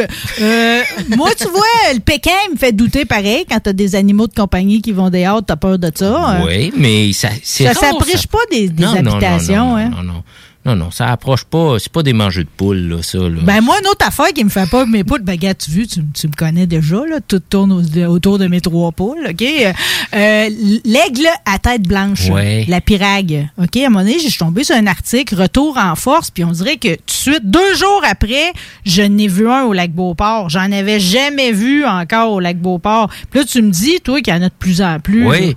là. L'an passé, j'en ai j'en ai vu, puis j'ai dit, il faut que j'en prenne en photo. Fait que euh, j'avais trappé du euh, du raton laveur, parce que ça mange des pommes puis des carottes en quantité industrielle. Fait que euh, j'avais appelé un trappeur, je viens chercher ça, là, je les donne, je débarrasse. Puis finalement, il est jamais venu. J'ai dit, je vais les mettre dans le bois, à l'éclaircie, puis pas loin où j'avais vu l'aigle à tête blanche, je mets des caméras. Je vais poser l'aigle. Ben, si même pas Eh? posé d'aigle à tête Eh? blanche, j'ai posé des aigles royales. C'est encore. Arrête ouais, donc! hey, Il a même parti avec. Comment qu'on fait pour voir la différence? Il Ben, le, le royal, il n'y a pas de tête blanche. n'y a pas de tête blanche, non? Non. Il est Ben, tout ça brun. veut dire que Il est j'en ai jamais gros. vu. Ouais, il est tout aussi gros, il est tout aussi beau, euh, mais il n'y a pas de tête blanche. Il est tout brun. Bah, riez pas de moi, je savais pas. Ah non. Bon, ben, en tout cas, je mais c'est le fun à voir. là. C'est le fun à voir, euh, puis mais, mais à ce temps-ci de l'année, ils sont, sont migrés, là, sont partis. euh. Mais il n'y a pas longtemps, j'en ai vu un passer au-dessus de la ville. Là. Hmm. Bon, je vais continuer d'ouvrir l'œil euh, Oui, parce que mes poules vont dehors, hein, pareil. Ouais. Euh, c'est le vendredi fou. Je sais que vous vous énervez fort chez Pro Nature. J'ai Oui. vu vos deals. des Mhm. affaires le fun. Le kit de pistolet Airsoft Stinger, là, ça, je peux-tu acheter ça pour des enfants? Il est à 40 de rabais. puis Ça Oui. vient cible, tout. Oui, j'aurais pas peur d'acheter ça pour des enfants sous. Personne va se crever un œil. Mais ma Ben, tante va là, pas dire qu'il va se crever un œil. là. Ça prendrait des faudrait dire des lunettes de protection pour euh, Mais les ça prend rien que des lunettes de protection, j'ai le droit de jouer avec ça. là, Ah, je ben, vais y c'est- mettre. Là. Oui, oui, oui. Parce que ça a l'air le fun à mon âge aussi. Là. Oui. Puis ça coûte rien, là. Il n'y a pas de CO2, Ah, il, rien. est à, il est à 53,99. Ouais, mais- T'as le kit complet. Tu sais, des revolvers à plomb, là, faut que tout le temps tu rajoutes du CO2, du CO2. Là, ça, ça ressort, là. Tu peux. Trop le fun. Tu peux jouer Trop, longtemps. trop avec le ça. fun. Non, mais sérieux, meilleur cadeau de Noël qu'il n'y a pas. Les bas pantoufles, évidemment, je reviens tout le temps ces mêmes affaires. Là. Puis euh, honnêtement, là, ma chum Anne Marceau a fait, là, je sais pas combien de mille mille pour euh, se trouver des bottes en fourrure de loup marin. Vous vendez ça, vous autres? Oui, madame. Hey, c'est stylish années. en plus. C'est comme, euh, tu vois ça Ouais. quasiment, c'est euh, c'est- c'est gra- c'est grande passerelle à Londres, là, tu sais. Ouais, ouais, a ça, j'avoue. Puis qu'est-ce qui est bi- bizarre des, des bottes en loup marin? Il n'y a pas de côté droit et côté gauche, hein? Oh! C'est des bottes donc l'anecdote, ouais, toi. ouais. OK, là, tu m'émoustilles beaucoup. Qu'est-ce que t'as amené dans ton sac? On a-tu des cadeaux? Nous Euh, oui, autres, des suggestions de Noël? Ben, Euh, là, euh, là, là, mon- mon kit, c'était hot, là. Oui, oui, oui. Oui. Euh, ch- Chasseurs-pêcheurs, euh, c'est dur de donner des cadeaux. Oui. hein, parce qu'on ne sait pas qu'est-ce qu'ils ont. Fait que euh, pour les filles, des belles calottes euh, browning. Mais ça, c'est toujours des beaux, des, belles- des beaux cadeaux parce que, oui, même s'ils ont des calottes, on le sait qu'ils sont sales. Oui, puis euh, j'ai euh, pour les pêcheurs des C'est beaux. beau, ça, c'est Ouais. violet, beau. Des, des petits kits de départ, des fois pour la chigan ou pour C'est ça que j'ai, moi, dans mon lac, le chigan. C'est le fun. La hein, grande bouche, ouais, ça se bat. Ça euh. se bat. Puis des fois, là, les, les Amérindiens, eux autres, pêchent à l'année sur mon lac, là. Ils t'en sortent, là. Je veux dire, là, quasiment, là, euh, 30 pouces de long. Je Oh. te fais pas une histoire Non, de non, pêche non, avec ça, là. Mais euh, ça, c'est des, des kits le fun. Il y a eu une pénurie cette année dans les papiers de toilette. fait que j'en ai euh, beau, du camo. Wow! Là, on rentrera pas dans les détails de l'avantage d'avoir un papier de toilette camo, Je ne sais pas euh, la douceur de ça. Non, mais je vais dire, sur le coup, je pensais que tu me sortais du duct tape. Ça- J'ai l'impression que ça doit faire euh, Écoute, même. un running gag, c'est facile de donner du papier de toilette camo. Mais comment ça va, juste pour la job? Ah, regarde, 13 piastres, c'est parfait. Un échange de cadeaux. Ça va se battre pour l'avoir. Ouais. C'est con de même. c'est con, on a toujours les, euh, Oh! des shooters, des verres à café, des... euh, Oh, avec, euh, avec, bon, celui-là, c'est à l'effigie ici des, du des Ouais. Euh, quoi? Ça, c'est un hit tout le temps. Tout le là. temps, tout le temps, Tout le temps, tout le temps. Mais là, c'est important d'avoir un bon shooter à servir avec ça. Oui, oui. Pas du sourpuss d'un shooter. Non, non, non, un peu Non. vodka veut- polonaise. Puis tu as parlé des bas, mais nous autres, au magasin, on dit on a trop de bas, on a trop de bas. J'en dois en avoir pour 30 pieds de long des bas. C'est l'enfer. Toutes Un les mur de sortes. bas. Un mur de bas, toutes les sortes. Des bas pantoufles, des Mais bas. ceux-là sont spectaculaires. Ouais, c'est des bas pantoufles, là. Ça, Ouais, c'est ça. Sont, garder même au c'est chaud. capitonné, il y a un antidérapant. Ouais. Ça, c'est pas pire parce que toi, tu tombes-tu dans tes marches? Moi, je suis à l'âge que je tombe. Là. Ouais, non. Les je- pieds me partent, là, je suis pas attentive, je vais trop vite. Non, je- Non, ça m'est pas arrivé. encore? Non, non, non. Je pensais qu'on était du même jeune. âge. Puis, euh, Un mur de bas. Ouais, un mur de bas, parce que les gens donnent. Qu'est-ce qu'ils mettent dans des bas de Noël? Ouais. Ils mettent des bas. Ouais, ouais, ben oui. Ben oui, un bas de bas. euh, Oh, Colin, c'est de la poésie. Ouais. Puis euh, pour les chasseurs, là, la saison vient de finir. Il faut qu'ils nettoient leurs armes à feu. Puis des fois, ils ont des kits de nettoyage, mais les ba- soit les baguettes sont scrap ou il y a des. euh, des euh, les bras sont usés, ben ça, ça vaut Oh la peine d'en donner un. Puis ils peuvent le trimballer à la chasse. Ça prend pas de place. C'est pas des baguettes. C'est, c'est comme un, un Ça, c'est bien pensé. Pratico-pratique. Ouais, fait que j'ai un, un employé euh, pour faire une, his- une histoire courte, il était dans sa cage. Non, euh, Francis, OK. Pas le nommer. pour pas le nommer. Il fait ça vite et là c'était- on- son spot n'était pas bon, il dit je vais changer de place. Il commence à descendre sa carabine avec une corde, la corde casse. Non. Et Dangereux, ça. la tika, elle a piqué comme un javelot, on va dire, dans, dans, Dans la la vase. Fait une chance qu'il y avait un kit de nettoyage dans son truck. Parce que sa chasse, c'était fini, là. C'est sûr. Parce qu'il y avait de la terre dedans. Il pouvait pas retirer, là. Fait qu'avec son kit de nettoyage, il a nettoyé son canon pour pouvoir...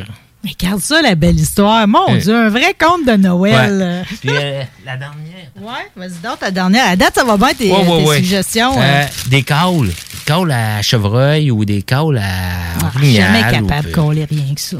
C'est vraiment pas dur. Je sais, tu vas me dire d'un gars souffler dedans. On dirait que ça marche dedans. pas. Ah, mais je suis pas de souffler. Si, je suis pas capable de souffler dans Je la dirais plaine. un col à dindon, oui, si ça prend de la pratique, mais un col à chevreuil, rien là? rien là. Ouais, on va peut-être bien aller voir le mur de bas, de bas, là. Mettre ça dans mon bas. OK. En tout cas, peu importe euh, ce qu'on a choisi dans ce que tu nous as présenté, et même dans tout ce que tu n'as pas nommé, qui Tout, est dans le hey. magasin, c'est le vendredi fou. Ça vous dit la peine de se déplacer aujourd'hui ou on verra pas si fou que ça? Ben, euh? on vire pas si fou que ça. Oui, il y a des spéciaux, mais, Non, mais personne vire fou, là. Ça doit pas mal de ça. Je non. regardais, là. Il n'y a, pas rien à virer fou. c'est qu'on a couru après du stock toute l'année. Ben, c'est ça, les magasins sont vides. C'est- ça le problème. On n'a pas de on n'a pas de surplus d'inventaire. Fait que les spéciaux de surplus d'inventaire, il n'y en a pas tant que Non, mais ça. on va chercher le kit pour euh, tirer sa cible. là. Ah oui, il y en a plein d'autres spéciaux là. Euh, sinon, les prix sont pas si chers que ça. Mais ça, va, ça va bien, votre affaire. Euh, Vincent Cloutier, tu vas revenir pour qu'on se parle de trapage après fête? hein? Moi, oui, oui, oui. Il me semble que ça va être. À ce temps qu'on a eu l'histoire des ratons laveurs, on est parti, là. Ouais. D'ici là, on va te visiter chez Pronature. C'est quelle rue, donc? Euh, Boulevard Vachon. Boulevard Vachon, drette Ouais, ça. euh, on va dire, euh, à partant de Lévis, on va dire, on est à la sortie de la ville. Puis si on part de Vallée-Jonction, ben, on est à l'entrée de la ville. Bon, puis sens-toi bien à l'aise d'oublier ta calotte ou ici. Merci beaucoup. OK, merci. Salut. OK, bye. Nous sommes les rebelles. Nous marchons les dans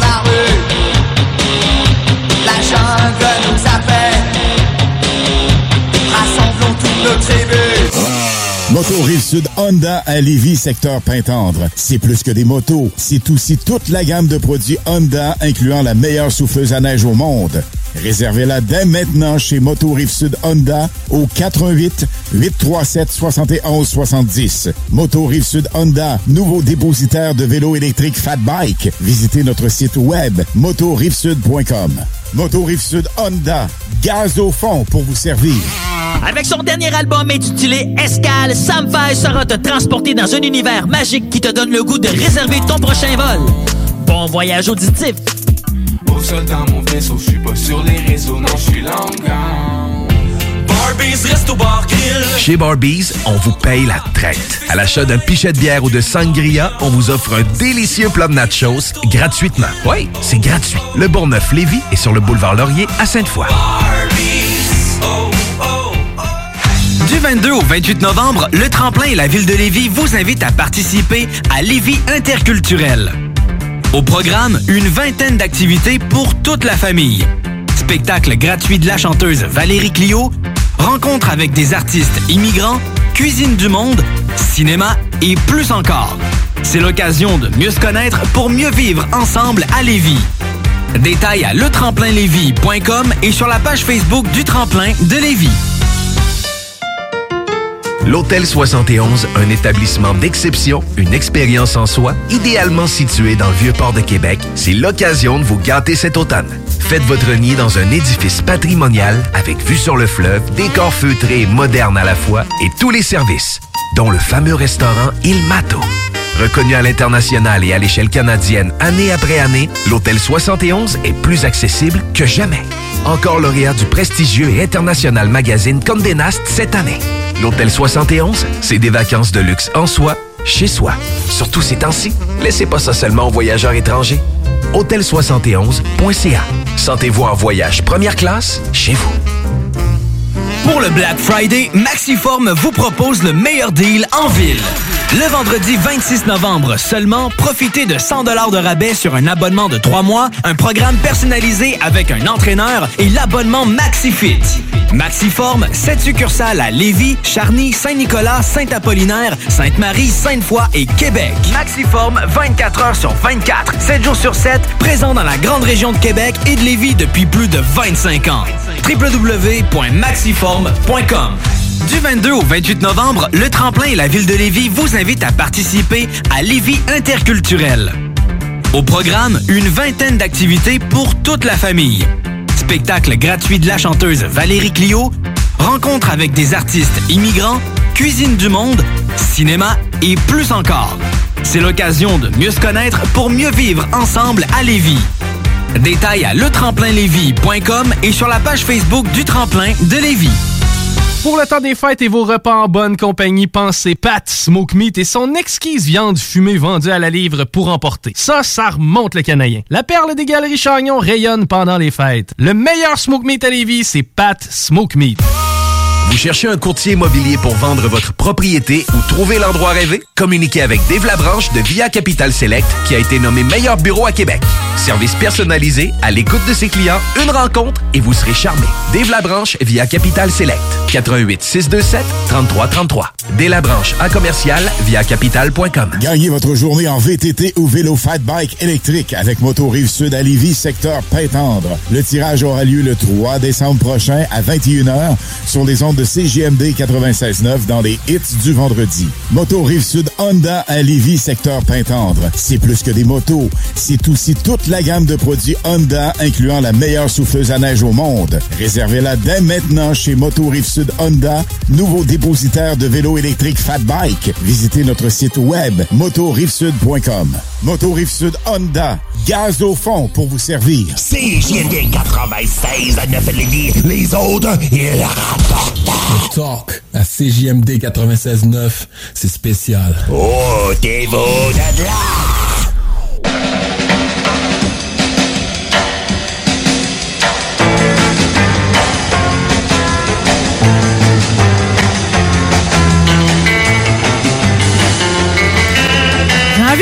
Que je m'amuse beaucoup ici ce midi. Toi, Laurie, ça va-tu bien?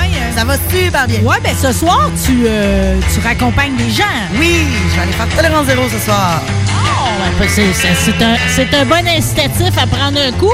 Je sais pas si mon boss, il a bu hier soir. Guillaume, à tes côtés, t'as-tu pris un petit coup, toi, hier soir? C'était jeudi. Ben non, je suis en mois de paupiette. Je bois même pas de café. Pas de boucan, pas d'alcool, pas de tabac, mais on va être un bon gars. Quasiment les paroles d'une toune, là. Tu peux, tu peux Ouais, tasser ben, puis composer après-midi, là. Euh, nous autres, nous autres, aujourd'hui, on se fait une prise, je sais pas quoi, de nos, notre fameux dossier sur les Kennedy. D'autant Yeah. que cette semaine, c'est, la semaine pour le faire, puisque c'était le 58e anniversaire de son assassinat, M. JFK. Exact, décédé un 22 novembre en 1963. On commémore ça à CGMD parce que on n'est pas les plus crédules de la version gouvernementale, généralement. Non, pas à date, en C'est pas, une- c'est pas une ligne directrice, là, mais même ceux qui sont, euh, exemple, sur la COVID, sont plus pro-mesure, c'est pas des, euh, des petits fans de l'orthodoxie non plus. On a de tous les, les registres, mais des euh, des orthodoxes puis des euh, dans la rectitude, c'est plus rare à CGMD. Euh, et oui, on commémore ça en pensant que c'était un complot. Si vous croyez pas à ça, vous croyez au Père Noël. Mais euh, on parle pas juste du complot. Je, je vous fais un petit bilan de la journée en question puis de la situation juste avant la minute fatidique, si ça vous euh, tente. Ben, ça me le tente. Alors, euh, un bel après-midi à Dallas, c'est le fun d'aller se clairer la tête en faisant un petit tour de décapotable, comme dirait. Puis on parle de, de cette histoire-là. Euh, et là, bon, c'était le temps pour lui de préparer la réélection. L'élection pour son deuxième mandat arrivait dans un an, un peu moins d'un an. Donc, il devait parcourir l'Ouest un peu parce qu'il n'était pas nécessairement euh, dans une euh, situation de facilité de ce côté-là. Il avait fait, exemple, euh, un mois plus tôt, neuf États en une semaine, neuf États de l'Ouest euh, un peu plus tôt. Il était en cabale, là. Il avait évité le Texas. Comment t'as dit ça? Il était en cabale, tu sais, en politique, là, quand tu fais la tournée des industries comme ça, des organismes, des grandes réunions, on appelle ça faire la cabale. C'est ce qu'on appelle la pré-campagne, puis c'était pas euh, aussi courant de faire ça si tôt avant JFK, puis encore là, il avait été un, un précurseur. Euh, il brassait l'industrie pétrolière beaucoup. Alors, c'est pour ça qu'il avait évité le Texas. C'était une zone trouble pour lui. Il y a un démocrate qui s'était fait carrément attaquer par des partisans. Il y avait eu des signaux clairs euh, aux oreilles des services de renseignement puis du FBI comme quoi il n'était pas le bienvenu. Il y avait des menaces régulièrement de la part de Texans. Et euh, c'est ça. Il y avait Lyndon Johnson, même avant qu'il soit au pouvoir, c'était tough pour lui au Texas parce que aussi c'est un catholique. Euh, alors, il est allé chercher Lyndon Baines Johnson, LBJ, comme candidat, comme colistier, qui est devenu son vice-président parce que lui, c'était un Texan, un démocrate texan à l'époque. Euh, Il était-tu catholique, lui? c'était la norme. LBJ, c'était un, c'était un protestant. Ah, fait que là, dans ce temps-là, on ratissait plus large, là. C'est ça, c'est un typique euh, texan. Et il était très puissant là-bas. Il avait été aussi euh, très puissant au Sénat des États-Unis, puis même à la Chambre des représentants. Fait qu'il était utile. Mais là, il envisageait carrément de s'en débarrasser parce que tout le monde était corrompu à l'époque, mais LBJ, c'était particulier et ça faisait en sorte que il y avait des enquêtes sur sa personne à plein, puis même directement par Bobby, le petit frère qui était le boss du département de la justice, mais pas juste ça. Il y avait des enquêtes au Texas, il y avait des enquêtes de, de plein d'angles différents sur Lyndon Johnson parce que c'était vraiment euh, criant la corruption à laquelle il se prêtait. Je l'aime pas, lui. J'écoute attentivement toutes tes chroniques là, depuis le début, là, puis on y revient tout le temps à ce personnage-là, puis je l'aime pas. Ah, ben en même temps, il a été comme président un des plus euh, des plus sympathiques à la cause des Noirs. Quoi qu'on soupçonne qu'il aurait peut-être autorisé l'assassinat de Martin Luther King un peu plus tard aussi, là, mais il a, il a fait passer des lois, ses droits civiques importantes. Il a fait des choses euh, intéressantes, mais c'est lui le Vietnam à 100% Puis moi, dans mon optique, c'est lui et sa gang l'assassinat de Kennedy. Euh, Il n'y a pas, y a pas vraiment moyen de douter de ça. Il y a, il a juste à la prestation de serment après l'assassinat, il a bousculé beaucoup de choses pour que ça se produise sur le champ alors qu'il n'y avait aucun besoin de faire ça. Et euh, ça, j'avais pas prévu ça dans mon la- laïus, mais il a, il a, il a cédé sa place à Bobby euh, comme euh, candidat démocrate à la présidence, alors qu'il pouvait faire un autre mandat. Ce gars-là, c'était pas son genre. C'est clairement des tractations qui ont eu lieu entre la famille Kennedy puis lui. Tu te retires, sinon on sort ce qu'on sait sur ce que tu as fait à notre frère.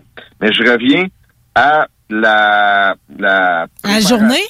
du meurtre, oui. Euh, LBJ, lui, suggère Dallas. Kennedy avait fini par acquiescer d'aller au Texas, mais il était pas certain d'aller à Dallas. C'est là qu'il y avait le plus de gens qui lui en voulaient. Euh, c'est là qu'il y avait le plus de problèmes à aller, à aller se promener. Alors, euh, même des, des, des démocrates là, parmi ces haters, souvent financés par H.L. Hunt, retenez ce nom-là, la série Dallas, le gars avec le gros chapeau de cowboy, le Big Shot, un des hommes les plus riches de l'histoire de l'humanité, euh, était un, un, un JFK hater. Je vais revenir.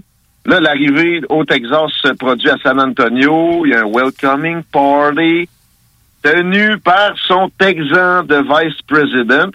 Ensuite, on s'en va à Houston pour un dodo. Ensuite, à, à, Fort Worth. Au lever à Fort Worth, il y a une petite pluie. Rappelez-vous la décapotable. Mais ça n'empêche pas Kennedy, c'est vraiment une, pluie fine. De, y a pas, c'est bon pour un politicien à cette époque-là de montrer son toughness. Alors, il va serrer des mains le long du parcours du motorcade qui va se mettre en bande. Mais en même temps, avant ça, il y a un petit discours plein de partisans devant l'hôtel où il a couché.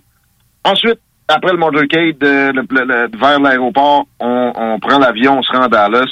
Ben de foule encore à l'aéroport de Dallas. Et euh, je note ici au passage, pas beaucoup de place pour le pauvre LBJ. He never likes to be number two. J'ai une citation, je viens de citer Richard Nixon, qui a dit ça avec un, un faciès absolument particulier. Une Après grimace? sa propre présidence à lui, ouais. Et, et- et c'est arrivé à quelques occasions que Nixon, qui était au courant euh, avant, là, qui était, qui, qui était peut-être même parti du complot, qui avait été l'adversaire de Kennedy comme républicain dans l'élection de 1959-60 qui a porté euh, Kennedy au pouvoir, là, il a fait plusieurs allusions au fait qu'LBJ là-dedans était parfaitement louche. Alors, euh, la pluie s'arrête.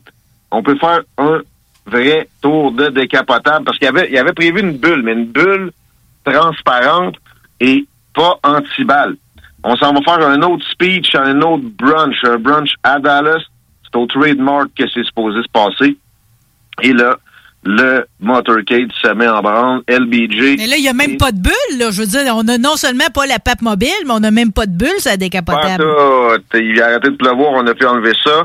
LBJ dans une autre euh, voiture derrière. Pourquoi il n'aurait pas été dans la voiture? C'est un peu c'est un peu drôle. Il était avec euh, le gouverneur du Texas qui a, a mangé de, des balles. là. Euh, si on croit la version de la, de la- commission Warren, c'est une balle magique qui a fait genre neuf trous dans le corps.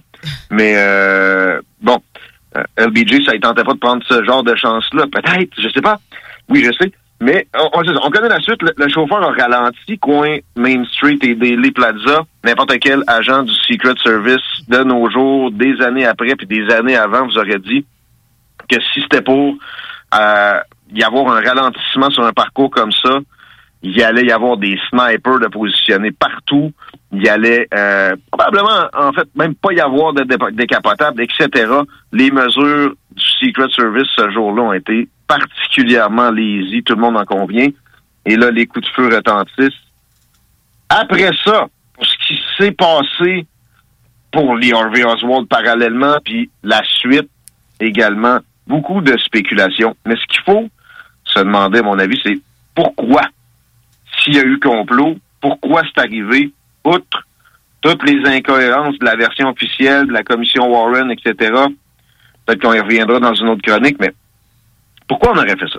Je vous donne quelques raisons qui, même une par une, seraient assez pour cette époque particulière-là, euh, que- qu'on en aille aussi loin. Et je commence par les crédits d'impôt aux pétrolières qui allaient être terminés. Pétrolière égale Texas Absolument. et égale H.L. Hunt, que je vous ai mentionné tout à l'heure, qui, lui, avait des, des, des contrôlait carrément des agents de la CIA, des agents du FBI. Il y avait un, un centre de contrôle, de, il y avait ses propres services de renseignement, puis il y avait un centre de- d'opération, de, services de renseignement privé au Mexique qui a eu un rôle dans le complot en question. C'était un ami de LBJ en quelque sorte. Il y avait Billy Sol Estes aussi qui, lui, plus tard a témoigné du fait qu'il avait enregistré un aveu de Cliff Carter, qui a été le bras droit de LBJ longtemps, comme quoi il avait tué Kennedy pour ces crédits d'impôt-là qui se terminaient, entre autres. Euh, le propriétaire du Texas, Bus, Texas Book Depository était aussi un pétrolier très connu, Monsieur Bird, Harold Bird. Figurez-vous que Ah ben, moi, Sam, je vois jamais ça. Je le vois jamais comme personnage dans l'histoire, lui, le propriétaire de la bâtisse. plus en retrait, puis ce qu'il a fait par la suite a aidé à l'exonérer en, en surface très petite. Là.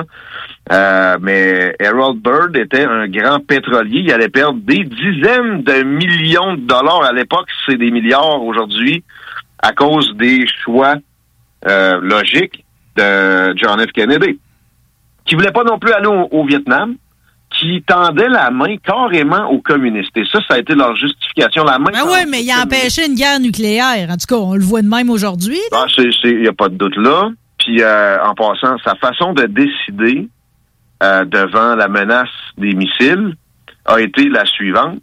J'aime toujours le rappeler avec la situation covidienne qu'on a là. Il y avait un consensus scientifique, quasiment de c'était militaire. Tout le monde disait, t'as pas le choix. Si t'attaques pas, ça marchera pas. Faut que t'attaques. Il y a un consensus. Forme ta gueule, suis le consensus, sinon t'es un erratique. Euh, t'es un t'es un, non-croyant, t'es un trou de cul, on devrait brûler. Euh, et euh, il a dit, OK, toi, t'es le plus fervent dans, dans cette théorie-là. Toi, tu vas aller me chercher trois, quatre personnes qui vont me donner des théories alternatives avant que je me décide. Ça aurait pu être fait par la santé publique avec la situation. Bonne idée, bonne idée. Non, Ben, mais c'est- ça te prend toujours une contrepartie avant de te décider, normalement. Oui, puis il y a quelqu'un qui est arrivé avec ce scénario-là de blocus naval.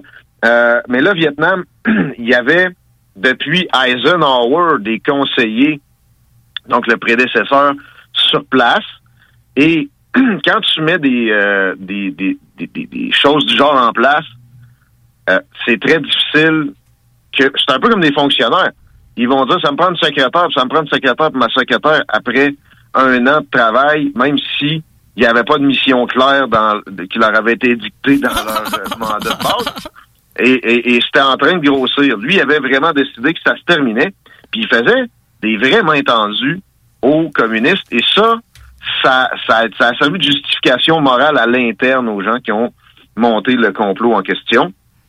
Euh, et, et, et- pour le Vietnam, le complexe militaro-industriel dont Eisenhower avait averti de la dangerosité à sa dernière journée comme président, comme quoi il était en train de prendre carrément une partie du contrôle euh, de l'État américain en général, ben il s'attendait à ce que il y en ait une guerre. Parce que puis ça, c'est un adage réel. Si tu veux une, ch- une chaîne de commandement quand tu as une armée importante, si tu veux une capacité de déploiement puis d'efficacité, faut que tu utilises ton armée. Faut que tu 15-20 pratiques de temps en temps. Ça te prend des guerres. faut que tu utilises ton armée aux 15-20 ans. L'Irak a été pour ça parce que après l'Afghanistan, les, les euh, Chief of Command sont arrivés à George euh, W. Bush puis ils ont dit ouais. Ça n'a pas été un test bien ben euh, efficace. euh, puis en plus, nos fournisseurs d'armement sont pas satisfaits. C'est quand même tout à l'honneur de Kennedy d'avoir tenu son bout. euh, compte parce que, tu sais, ça fait de lui le président de l'armée, là, quand t'es es président des États-Unis. Ben oui. Puis tout le monde, en ce sens, voulait y aller, là, sauf lui, là. Euh, Absolument. Puis il, il y avait un décret pour retirer même les conseillers. La première chose ou la deuxième chose que LBJ a faite, c'est de renverser cet ordre-là. Il n'était pas si pressé de faire ça. Puis je vous répète, c'est lui qui a embourbé carrément les États-Unis dans cette guerre-là. Et parlant de LBJ, lui, si il, il devenait pas président, il pouvait penser qu'il se ramasserait en prison Voyons. prochainement. Mais oui, il y avait plusieurs enquêtes de corruption sur sa personne. C'est un gars qui aussi avait commandé des assassinats carrément au Texas plus tôt dans sa carrière. C'était de la grosse, grosse, grosse corruption. Bobby Kennedy, en soi aussi, était assez fatigant pour des puissants comme procureur général pour qu'on ait envie de se débarrasser de son frère John F. En plus, Euh, en plus, il était après la mafia, puis après, tu sais, je veux Oui. dire, il courait plein, plein de monde, Bobby, là. Justement, je voulais aller là. Il y a Cuba, où il y a eu une espèce de tergiversation avec la baie des cochons, euh, qui était supposée de, de ramener l'île dans le giron américain, mais Canada n'a pas voulu à- à laisser des, des, euh, des appuis aériens importants aller appuyer les, les euh, gens qui avaient été recrutés pour faire le débarquement. Et oui, il- lui aussi était corrompu, le John F. Kennedy. Faut, à l'époque, tout le monde l'était, comme j'ai dit. Puis il y avait eu effectivement l'aide de la mafia pour aller chercher l'Illinois, euh, puis euh, un ou deux autres États où c'était c'était- c'était charnière pour lui, puis c'était difficile. Euh, et il y avait eu, de par son père surtout, une espèce d'entente qui faisait en sorte qu'il allait récupérer Cuba, puis les autres, ils allaient récupérer leur casino. Ok? Le, le papa Kennedy, là, Joseph, était avait fait son argent, lui, puis son début de carrière avec de l'alcool euh, prohibé dans le temps de la prohibition. Donc, Qui avait réinvesti dans le cinéma. Entre autres, il y avait des connexions mafieuses absolument importantes. Oui. Euh, puis, puis il avait fait en sorte que ses fils allaient être en politique. Absolument.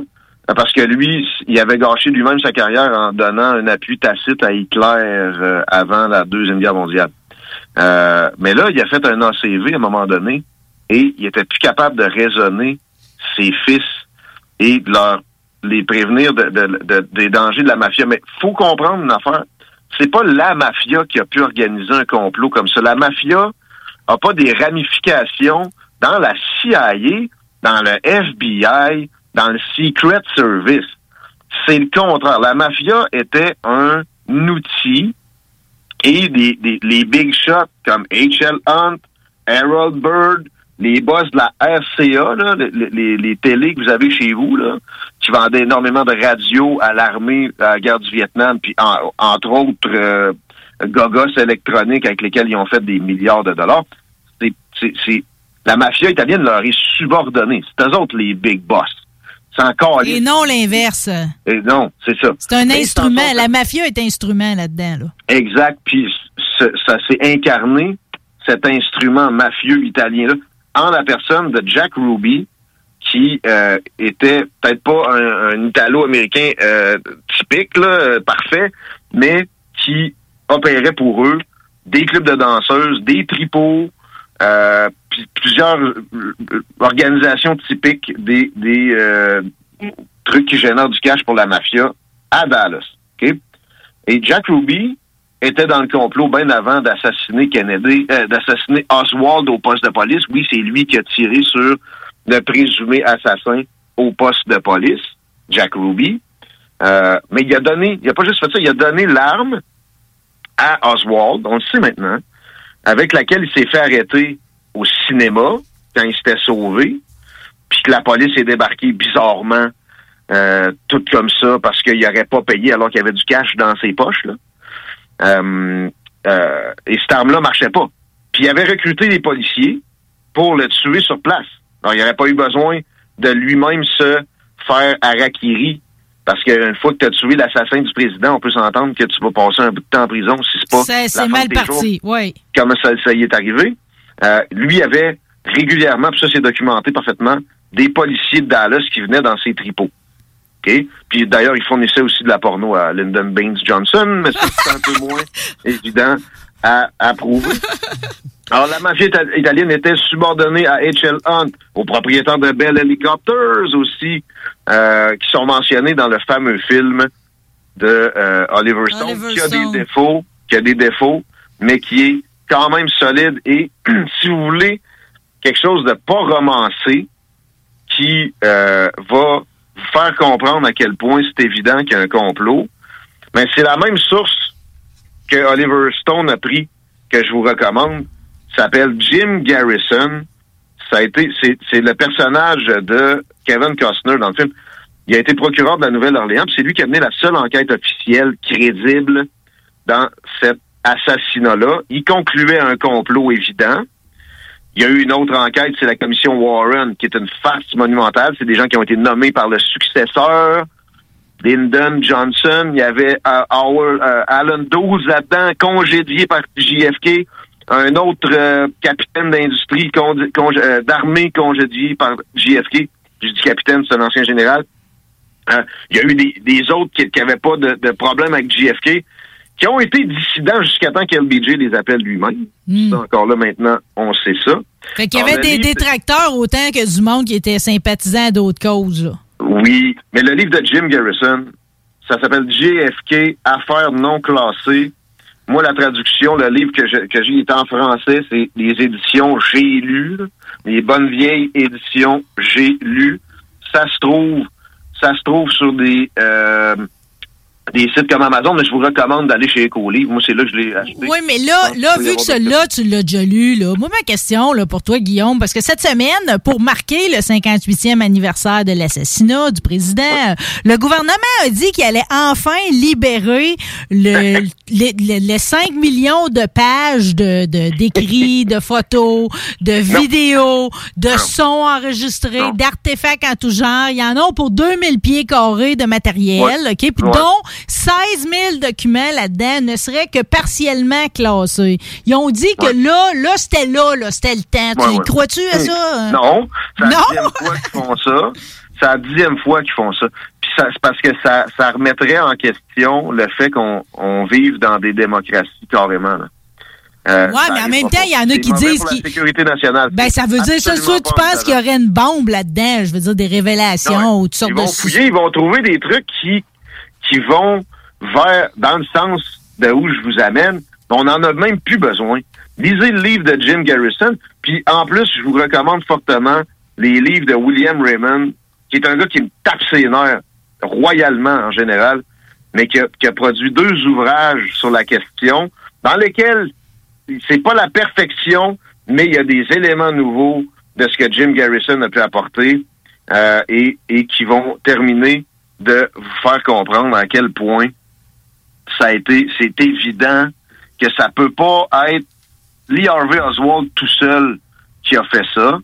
Ne serait-ce que avec le temps que ça prend pour shooter trois balles, avec la carcano qui supposément lui appartenait, euh, et, et précisément, c'est absolument impossible. Puis les dommages qui ont été causés ensuite.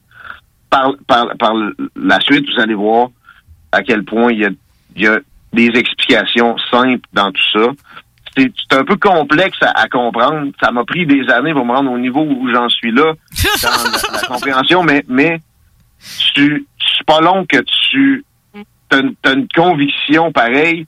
Très juste à être en mesure de répondre à chaque question qui peut venir. Et avec ces trois ouvrages-là, vous allez être assez près de la, la, la- la possibilité de faire ça.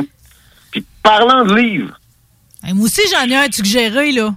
je changerais de registre pour euh, parler du livre de Bobby Kennedy Jr. Oui. qui vient de sortir deux secondes. Ah oui? euh, Euh, Une nouvelle publication ou un livre écrit de sa main?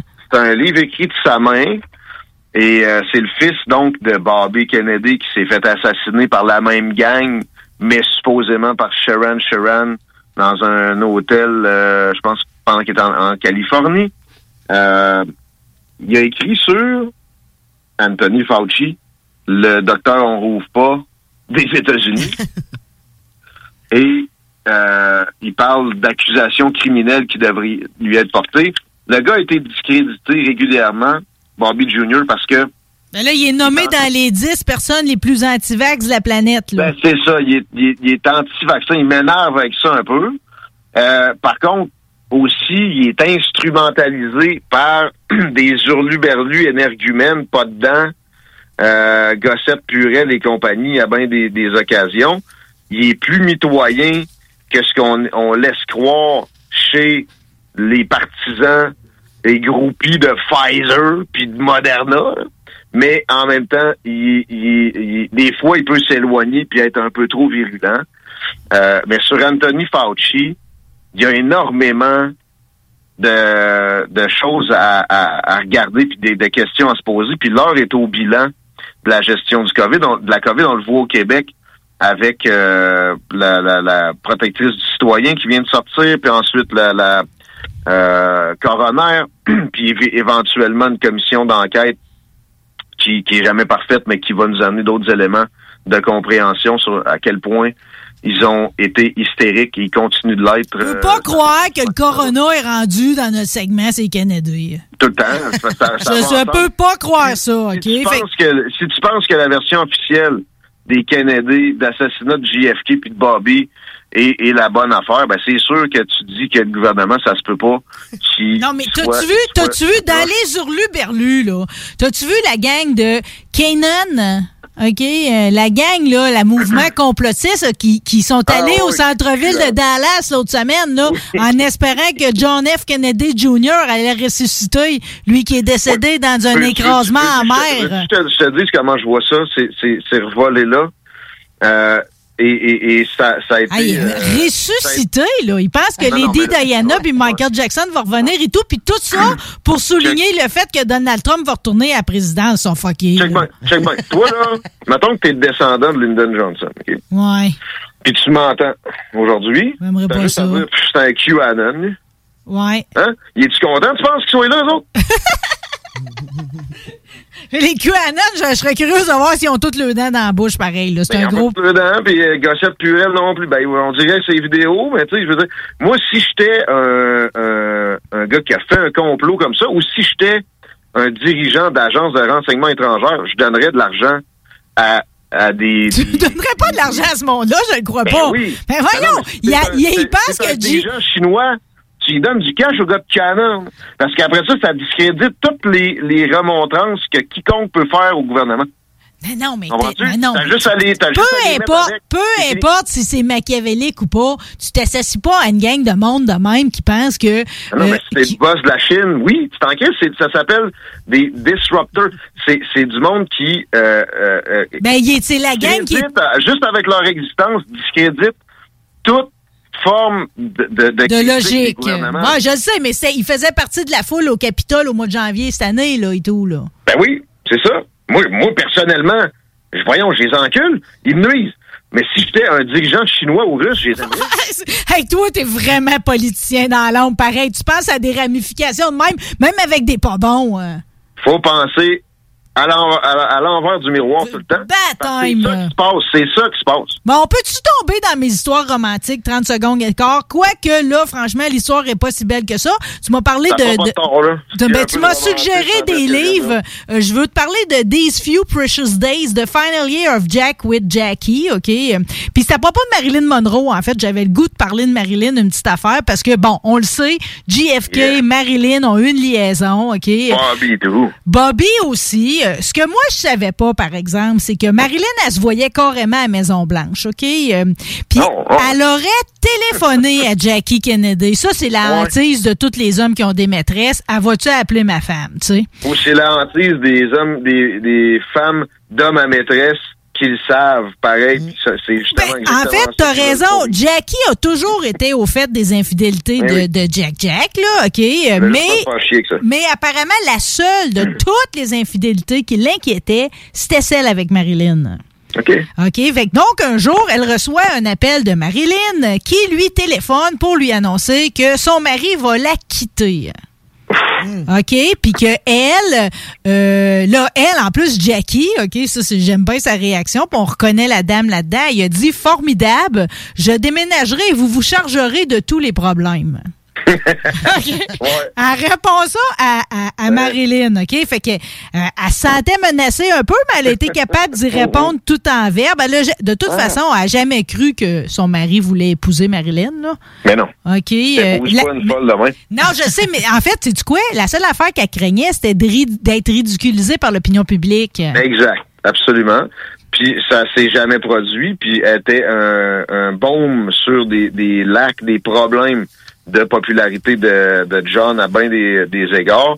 Euh, il pouvait pas euh, politiquement de toute façon s'en passer. Je suis pas sûr qu'il l'a traité super bien, mais en fait, euh, il est en train de se réconcilier plus que jamais avant l'assassinat parce que c'était la première fois qu'elle avait été vue, qu'elle avait été vue, ben, qu'elle avait été vue ensemble en public depuis le décès de leur euh, leur dernier qui avait qui avait perdu la vie quelques temps après sa naissance. Et ça, ça les avait énormément rapprochés. Puis là, bon, il repartaient de la, la, la, la vie publique. C'était à ce moment-là que c'est survenu. Je suis pas mal sûr que Marilyn... euh, Mais Marilyn, elle avait le cœur brisé. Surtout que euh, elle, elle venait d'apprendre aussi que Bobby non plus avait pas l'intention de l'épouser. Elle était vraiment écroulée par la situation. Puis elle avait l'impression d'avoir été traitée comme un bout de viande. Peut-être, là. Ouais. Mais, mm, Ouais. Mais, mais tu sais, quand. c'est Mais, puis, coup, puis, tu sais, tu sais, tu parles là, de. Tu sais, on pourrait. Tu sais, il y a autant de doutes euh, par rapport euh, au décès de Marilyn, qui est classé comme un suicide à cause des barbituriques. euh, Que, tu sais, je veux dire, il y a tellement de rumeurs qui planent comme de quoi ce serait un assassinat. Tu sais, Frank Sinatra, qui était son grand ami, il a jamais cru à son suicide, tu sais. Mhm. Lui, cette overdose-là, il croit pas du tout, là, tu sais. Ouais. Mais ça, c'est ça. Il y y, a énormément de théories du complot sur des décès comme ça. Moi, j'embarque dans très peu d'entre elles. Celle-là sur Marilyn, pas plus. Ben, m'a dit, je vais te dire, Euh, par exemple. capoté de la tête, puis elle était Je le sais. Ouais, mais elle était affectée, pauvre petite. Ben oui, mais elle, était, elle prenait des pilules, elle buvait de l'alcool, elle débarquait avec son don Pérignon quand elle allait d'une veillée, elle amenait son alcool, tu sais, à la ben, fin, là. Puis, tu sais, ce qu'on sait, c'est que elle était sur le point, probablement, la fin de semaine avant sa mort, OK, on, elle avait rendu visite à Joe DiMaggio, qui était son ex-mari. hein. Ouais. Puis, elle avait il était sur le point d'annoncer publiquement qu'elle allait se remettre ensemble. Puis elle aurait profité, en fait, de, de cette réunion-là avec les médias pour faire des révélations compromettantes sur sa relation avec les deux frères Kennedy. Oh. Ça, c'était dans ses, pl- dans ses plans. C'est Sinatra qui nous arrive avec ça, là. Tu sais, moi, j'ai jamais dit que les Kennedy étaient des, des gens purs. là. Je sais pas si surpris que ça qu'ils aient pu euh, envisager puis même mettre à exécution des assassinats. C'était euh, dans, dans quand tu jouais dans ces ligues-là à cette époque-là, des choses qui euh, pouvaient être envisagées. C'était pas c'était pas Gandhi. là. Même grandi. Mais, mais tu sais, le pire, c'est que c'est juste une histoire d'amour qui a mal viré parce qu'elle était vraiment en amour avec eux autres. En fait, c'était le beau-frère, hein, parce qu'il y avait une sœur aussi. Il y avait des sœurs, les Kennedy, dont Patricia. Ouais. Et elle, son mari, Peter Lawford, c'était un acteur. C'est lui qui a présenté JFK à Marilyn, tu sais. Puis à la ouais, ah fin, ouais. à la toute fin de ses jours, quand elle allait mal, parce qu'il faut savoir que à la fin de tout, dans le fond, Marilyn, ça allait pas bien avec. Elle avait tourné euh, Something's Gotta Give, OK, euh, puis elle revenait à la comédie, mais ça allait pas bien son affaire. Les box-office étaient pas bons. Elle avait arrêté, elle avait eu des échecs, puis là, c'était comme elle avait été chanter le Happy Birthday, Mr. President, OK, puis là, la, Ouais. 20 la 28th Century Fox, euh, ils sont choqués parce qu'elle se présentait pas ces plateaux de tournage. Elle tournait un film avec Dean Martin, puis elle se présentait pas. Puis, puis ils l'ont mis à l'amende. Ils l'ont, ils l'ont mis à l'amende pour 500 000 pièces. C'est Dean Martin qui a pris sa défense pour la ramener. euh, tu sais, pour dire non, non, congédiale pas, puis tout. Puis elle allait tellement pas bien que ce Peter Lawford-là, le beau-frère des JFK, euh, c'est lui qui a accueilli Marilyn peu de temps avant parce qu'il sentait qu'elle allait pas bien, là, tu sais. Avec Ben, pense sa femme. ben, elle était bien longtemps, elle, là. Tu sais, elle avait l'air d'un méchant paquet de trous. J'en ai connu des de même. Il n'y a rien à faire avec ça. Euh, non, mais de là, pareil, à passer à l'acte, c'est une autre affaire, là. Mais tu sais, je veux dire. euh, Ah non, ben, tu sais, ben, non, je veux dire, Marilyn Monroe, Pinterest m'envoie des photos de Marilyn Monroe encore à chaque semaine. Tu sais, c'était l'idole d'un peuple. Si c'était un meurtre, là. Mais moi, j'ai l'impression que ça peut être euh, suicide ou en tout cas, euh, tu sais, elle se sentait pas, elle, elle se checkait pas. Genre, elle, elle s'est- défoncée un peu trop, puis elle passe out, là. partie, c'est tout, là. Ben, tu sais que la, une des théories les plus farfelues, puis euh, ça a fait partie de l'actualité récente, là, comme de quoi elle aurait été assassinée parce qu'elle connaissait les secrets d'OVNI que le président John F. Kennedy lui aurait révélé parce que JFK était au feu, il avait vu des documents de la CIA puis du FBI, euh, puis il aurait montré certains de, de, de, de ces éléments-là. Ça me fait plaisir de partager ça. Puis elle aurait l'autre théorie, c'est qu'elle aurait été empoisonnée par Bobby. Lui, il aurait donné une boisson enrichie, puis en plus avec le cocktail des drogues qu'elle prenait déjà, c'est ça, c'est ça qui l'aurait fait passer parce que euh, Bobby aussi, tu sais, après JFK, elle, elle s'est s'est repliée sur Bobby, puis Bobby ça marchait Ouais. pas non plus. Fait que bon, qui a passé? ses ovnis sur Bobby? une overdose, là. Je pense à un rappeur de Québec, le gars, euh, c'était un, il était en gros, il était sa grosse shape, là. Il, pesait 250 livres de muscle. Puis euh, il savait c'était quoi de la drogue depuis qu'il était jeune. Puis une shot de trop, il est mort. Là. Ben, ça a l'air que tu peux faire un overdose avec un gramme et demi de poudre. Je crois pas ça, moi. De cocaïne? Ouais. Il y aurait du monde sur le dos en tabarnouche. Ouais, ouais, ouais. Puis tu sais, il y a- ben, l'affaire avec la, avec la cocaïne maintenant, c'est qu'il y a beaucoup de, de synthétique. Puis ça, je sais pas ce que ça peut générer. Puis ça a l'air qu'il y en a qui mélangent avec du fentanyl. Ça, Ouais, c'est ça. Couper avec du fentanyl. Ouais, parce que, tu sais, dans le fond, euh, de la bonne vieille, là, euh, farine comme faire du ragoût, là, de la fécule de maïs, c'est les bons vieux, les bons vieux pushers du tête mélanger ça avec la fécule de maïs, ça fait, là, pas obligé de mettre Oui. ça avec, euh, avec du fentanyl. Me semble mais que c'est en plus, c'est c'est supposé te donner un high, ça? Ouais. Je l'ai pas essayé. D'aller d'écouter un film quand t'as fait euh, une barre, puis euh, c'est bizarre. Bon, ben laisse-moi te donner un dernier, un dernier high pour aujourd'hui, OK? Ça, c'est chaud, chaud entre mes mains, OK? Euh, Puis ça va peut-être euh, t'ouvrir une nouvelle avenue, je sais pas, par rapport à ta compréhension de tous les événements qui sont reliés à l'assassinat de John F. Kennedy. Euh, Il semble que John F. Kennedy était très au cul. On se parle souvent de ses maîtresses, on vient de se parler Ben oui. de Marilyn, mais honnêtement, il y aurait possiblement eu aussi une relation romantique avec un homme qui était son meilleur ami, Lem Billings, euh, qui Kirk Lemoine Lem Billings. Ils, étaient, ils, étaient, ah, ils étaient dans la même classe en 1933. Ils ont travaillé sur euh, l'album des finissants ensemble, puis sont restés amis pendant une trentaine d'années. À l'époque, à l'époque où ils étaient étudiants, Billings aurait écrit un petit mot d'amour sur du papier de toilette à JFK. Puis Kennedy aurait répondu de pas y sur du papier de toilette. Euh, il dit I'm not that kind of boy. Fait que Ouais, mais je sais que t'as mal au nez de balle. OK, mais, mais pareil, ils sont restés amis. euh, Puis en fait, ils, étaient toujours là dans les événements. On laisse penser qu'il y avait une affaire romantique entre les deux. Puis qu'en fait, pour, pour sauver la face, en tout cas, de la manière que c'était géré, c'est que c'était juste du sexe oral. Puis que c'était toujours euh, John F. qui était le, le receiver, là. Il donnait pas. Le. Ouais, ben c'est lui qui se faisait faire la pipe, c'est pas lui qui en Ah, faisait. ok, ok. Ouais. En tout cas, c'est juste ça. Fait que finalement, il était Ouais, pas, ça, il aurait pas, il était pas straight, JFK. Moi, ça, je le crois. Ça prenait un bout LGBTQ dans un roman. Ben oui, ça prend ça, Chris. Tout le monde le sait. T'écoutes pas les téléromans québécois, toi? Non. Moi non plus. Euh, Guillaume, à tes côtés, c'était un grand privilège. Là, on, on- on se risque à en faire d'autres, là. Il n'y avait pas de doute. Pour moi, on était à peu près, on n'est même pas à 10. On a parlé de 20. Là, je vais nous faire un compte pour la prochaine fois. On se rend à 20, c'est ça notre histoire? Il me semble que c'était ça. Hé, t'es pas prêt, là? Si déjà euh, t'as commencé à barrer les pieds sur mon histoire d'homosexualité avec JFK, t'es pas prêt pour la prochaine, là? Là, c'est moi qui fais la chronique ou c'est toi? Je t'aime. Merci. Ça, pareil. C'est les deux. Les- Ben non, mais moi, je suis là pour ça, t'amener du nouveau, tu sais. Ah, tu vois que ça, tu sais, ça m'enchante pas. Je l'aimais pareil, moi, John. Je l'aime pareil. Ben, oh, oh, Je l'aime oh. encore malgré ça, là. Mais je la misère à croire ça. Oh, garde ça. Ben, pleure pas après-midi, décroche pas tes cartes des murs, tout est correct. Merci d'avoir été avec nous autres. Yo, mec. À bientôt. Bye.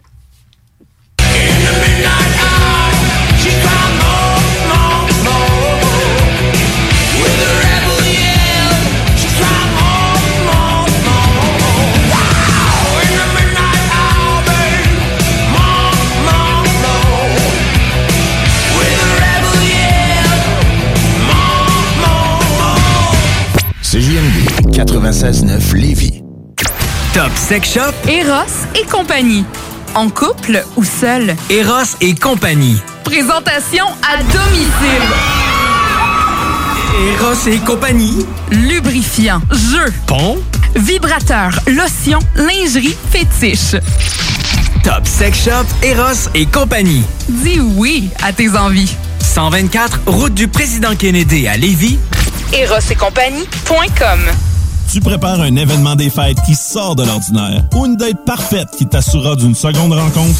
Déjà entendu parler des salles de démolition Hécatombe? Racasser une TV, une imprimante, un poêle, une laveuse, etc. Hécatombe, ce sont quatre salles de démolition, un espace longe et tout ce qu'il vous faut pour passer une journée mémorable de défoulement. Facile à trouver situé à côté du cégep Limoilou, 1095 chemin de la Canardière. C'est le temps des fêtes. Faites vite. Réserve ton parti de bureau ou de famille. Pour plus d'informations, hécatombe.com. On a tous besoin de prendre du temps de qualité. La solution, Voyage Aquaterra Lévis. Voyage Aquaterra Lévis vous offre plusieurs voyages sécuritaires avec les meilleures aubaines. Mélanie Guillemette, qui possède près de 20 ans dans le domaine, et toute son équipe seront toujours là pour répondre à toutes vos questions. Voyage Aquaterra Lévis, une compagnie d'ici et qui s'adapte facilement malgré la pandémie. Le voyage est la seule chose qu'on s'achète et qui nous rend plus riches. Pour plus d'informations, 418-741-3437,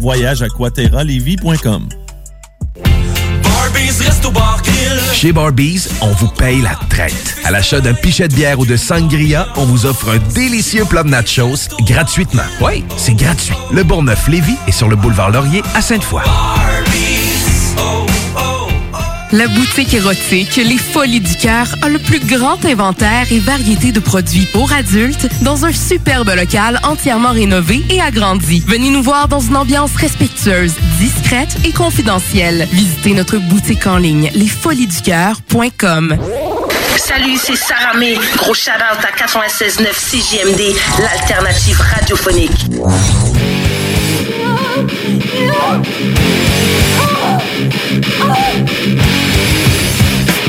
Ça vient avec des cris de jouissance. Ah oui. Ah, on va rejoindre une amie fidèle que j'aime plus que tout. Elle est. T'es-tu en direct de la boutique Lila, Véronique? Hein? T'es-tu en direct de la boutique? Ben oui, ben oui, je suis à la boutique. Là, on prépare le gros week-end euh, du Black Friday. Ah, a t'es dedans! beaux, euh, Oui! Ouais, c'est ça. Il y a des beaux rabais sur la lingerie blanche jusqu'à 50 Puis euh, on a aussi fait une belle sélection de produits aussi, des vibrateurs et tout ça qui sont en fin de ligne. Fait qu'on les met aussi avec des super beaux rabais. Puis on a aussi des rabais sur les womanizers, sur les Laura Di Carlo et sur certains WeVibe.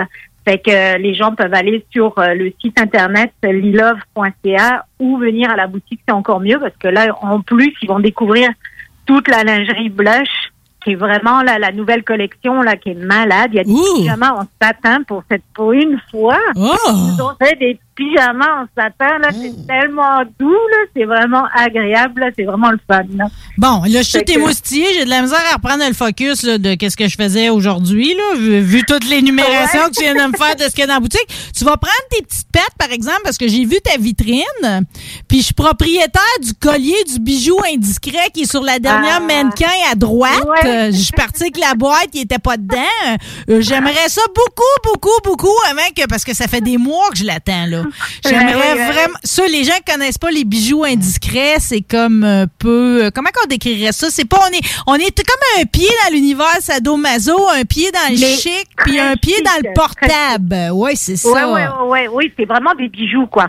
C'est des bougies, des bijoux euh, d'inspiration euh, BDSM, mais très délicats, Ouais. très bien finis. euh, Ouais. et en plus, les chaînes sont pas en argent, elles sont euh, dorées. Ça fait que ça rajoute un chic. Puis on les a dans deux couleurs, euh, on les a dans le noir et puis dans le dans le couleur tan. Puis c'est c'est pas du vrai cuir, hein, c'est du cuir végétal. Fait que ça c'est vraiment cool parce que bah évidemment on touche pas à nos petits animaux adorés. Euh, non, c'est ça. Mais si vous y allez, si vous y allez, personne ramasse celui qui est sa mannequin de droite, c'est à moi. Ouais, ouais, ouais. non, là, il est déjà, il est déjà mis de côté pour toi. T'inquiète, est dans sa Et, euh, il ne touchera pas. OK, il me, reste à, me- il me reste à me trouver parce que là, c'est ça. On dirait que j'ai pas un garde-robe pour le porter, mais tu m'as dit que tu me donnerais pas un cours d'habillement. Fait que j'ai compris ce que ça voulait dire, là. Euh, Ben, Ça veut dire que tu étais très capable de t'habiller euh, vraiment de manière très sexy et puis euh, d'attirer là. Il n'y a pas de souci. Ben, c'est bien, c'est bien pour dire. Puis aujourd'hui, j'ai une date, puis je me suis habillée n'importe comment. cest que je l'ai pas? Ben voyons, je l'ai pas, pas tout. Je sais pas. Finalement, je pense que ça va me prendre un cours. Tu sais, comme, comme, comme, comme quand nos mères s'inscrivaient à un cours de micro-ondes, là. Moi, je pense qu'il faudrait que je m'inscrive à un cours d'habillement pour rencontre. Mais c'est pas ça notre sujet aujourd'hui, OK? Euh, Tu, Non. nous- tu vas nous faire un petit exposé sur les aphrodisiaques. On fait jamais le tour Ouais. du sujet. Ben parce que les aphrodisiaques, c'est vrai que euh, souvent on se demande vraiment c'est quoi un aphrodisiaque, c'est c'est comment que ça agit un aphrodisiaque. Tu sais, donc les, les aphrodisiaques, on peut en trouver euh, dans euh, dans les aliments, mais on peut en trouver euh, dans des suppléments aussi. Ben, donc c'est déjà un, un aphrodisiaque. Qu'est-ce que ça fait? C'est que c'est pour un, un produit quelconque qui va euh, augmenter le désir sexuel et puis euh, qui va aussi agir par contre sur euh, donc euh, la- l'augmentation de la performance sportive. Alors là, tu vas me dire c'est drôle quoi. Pourquoi sportive? Mais c'est parce que crime, le sexe, c'est du sport. C'est du sport. Mais un dans l'autre, c'est vraiment très bien. Tu vois, même le, même si ça augmente votre performance sportive, ce qui est bien, c'est que plus qu'on fait du sport, plus qu'on a une drive sexuelle qui augmente. hein. Ah, C'est vraiment un petit, un petit côté. euh, Planning for your next trip? Elevate your travel style with Quince. Quince has all the jet setting essentials you'll want for your next getaway, like European linen, premium luggage options, buttery soft Italian leather bags, and so much more. And it's all priced at 50 to 80% less than similar brands. Plus, Quince only works with factories that use safe and ethical manufacturing practices. Pack your bags with high-quality essentials you'll be wearing for vacations to come with Quince. Go to quince.com slash trip for free shipping and 365-day returns. Hey, it's Paige DeSorbo from Giggly Squad. High quality fashion without the price tag. Say hello to Quince. I'm snagging high-end essentials like cozy cashmere sweaters, sleek leather jackets, fine jewelry, and so much more. With Quince being 50 to 80% less than similar brands. And they partner with factories that prioritize safe, ethical, and responsible manufacturing. I love that. Luxury quality within reach. Go to quince.com slash style to get free shipping and 365 day returns on your next order. Quince.com slash style.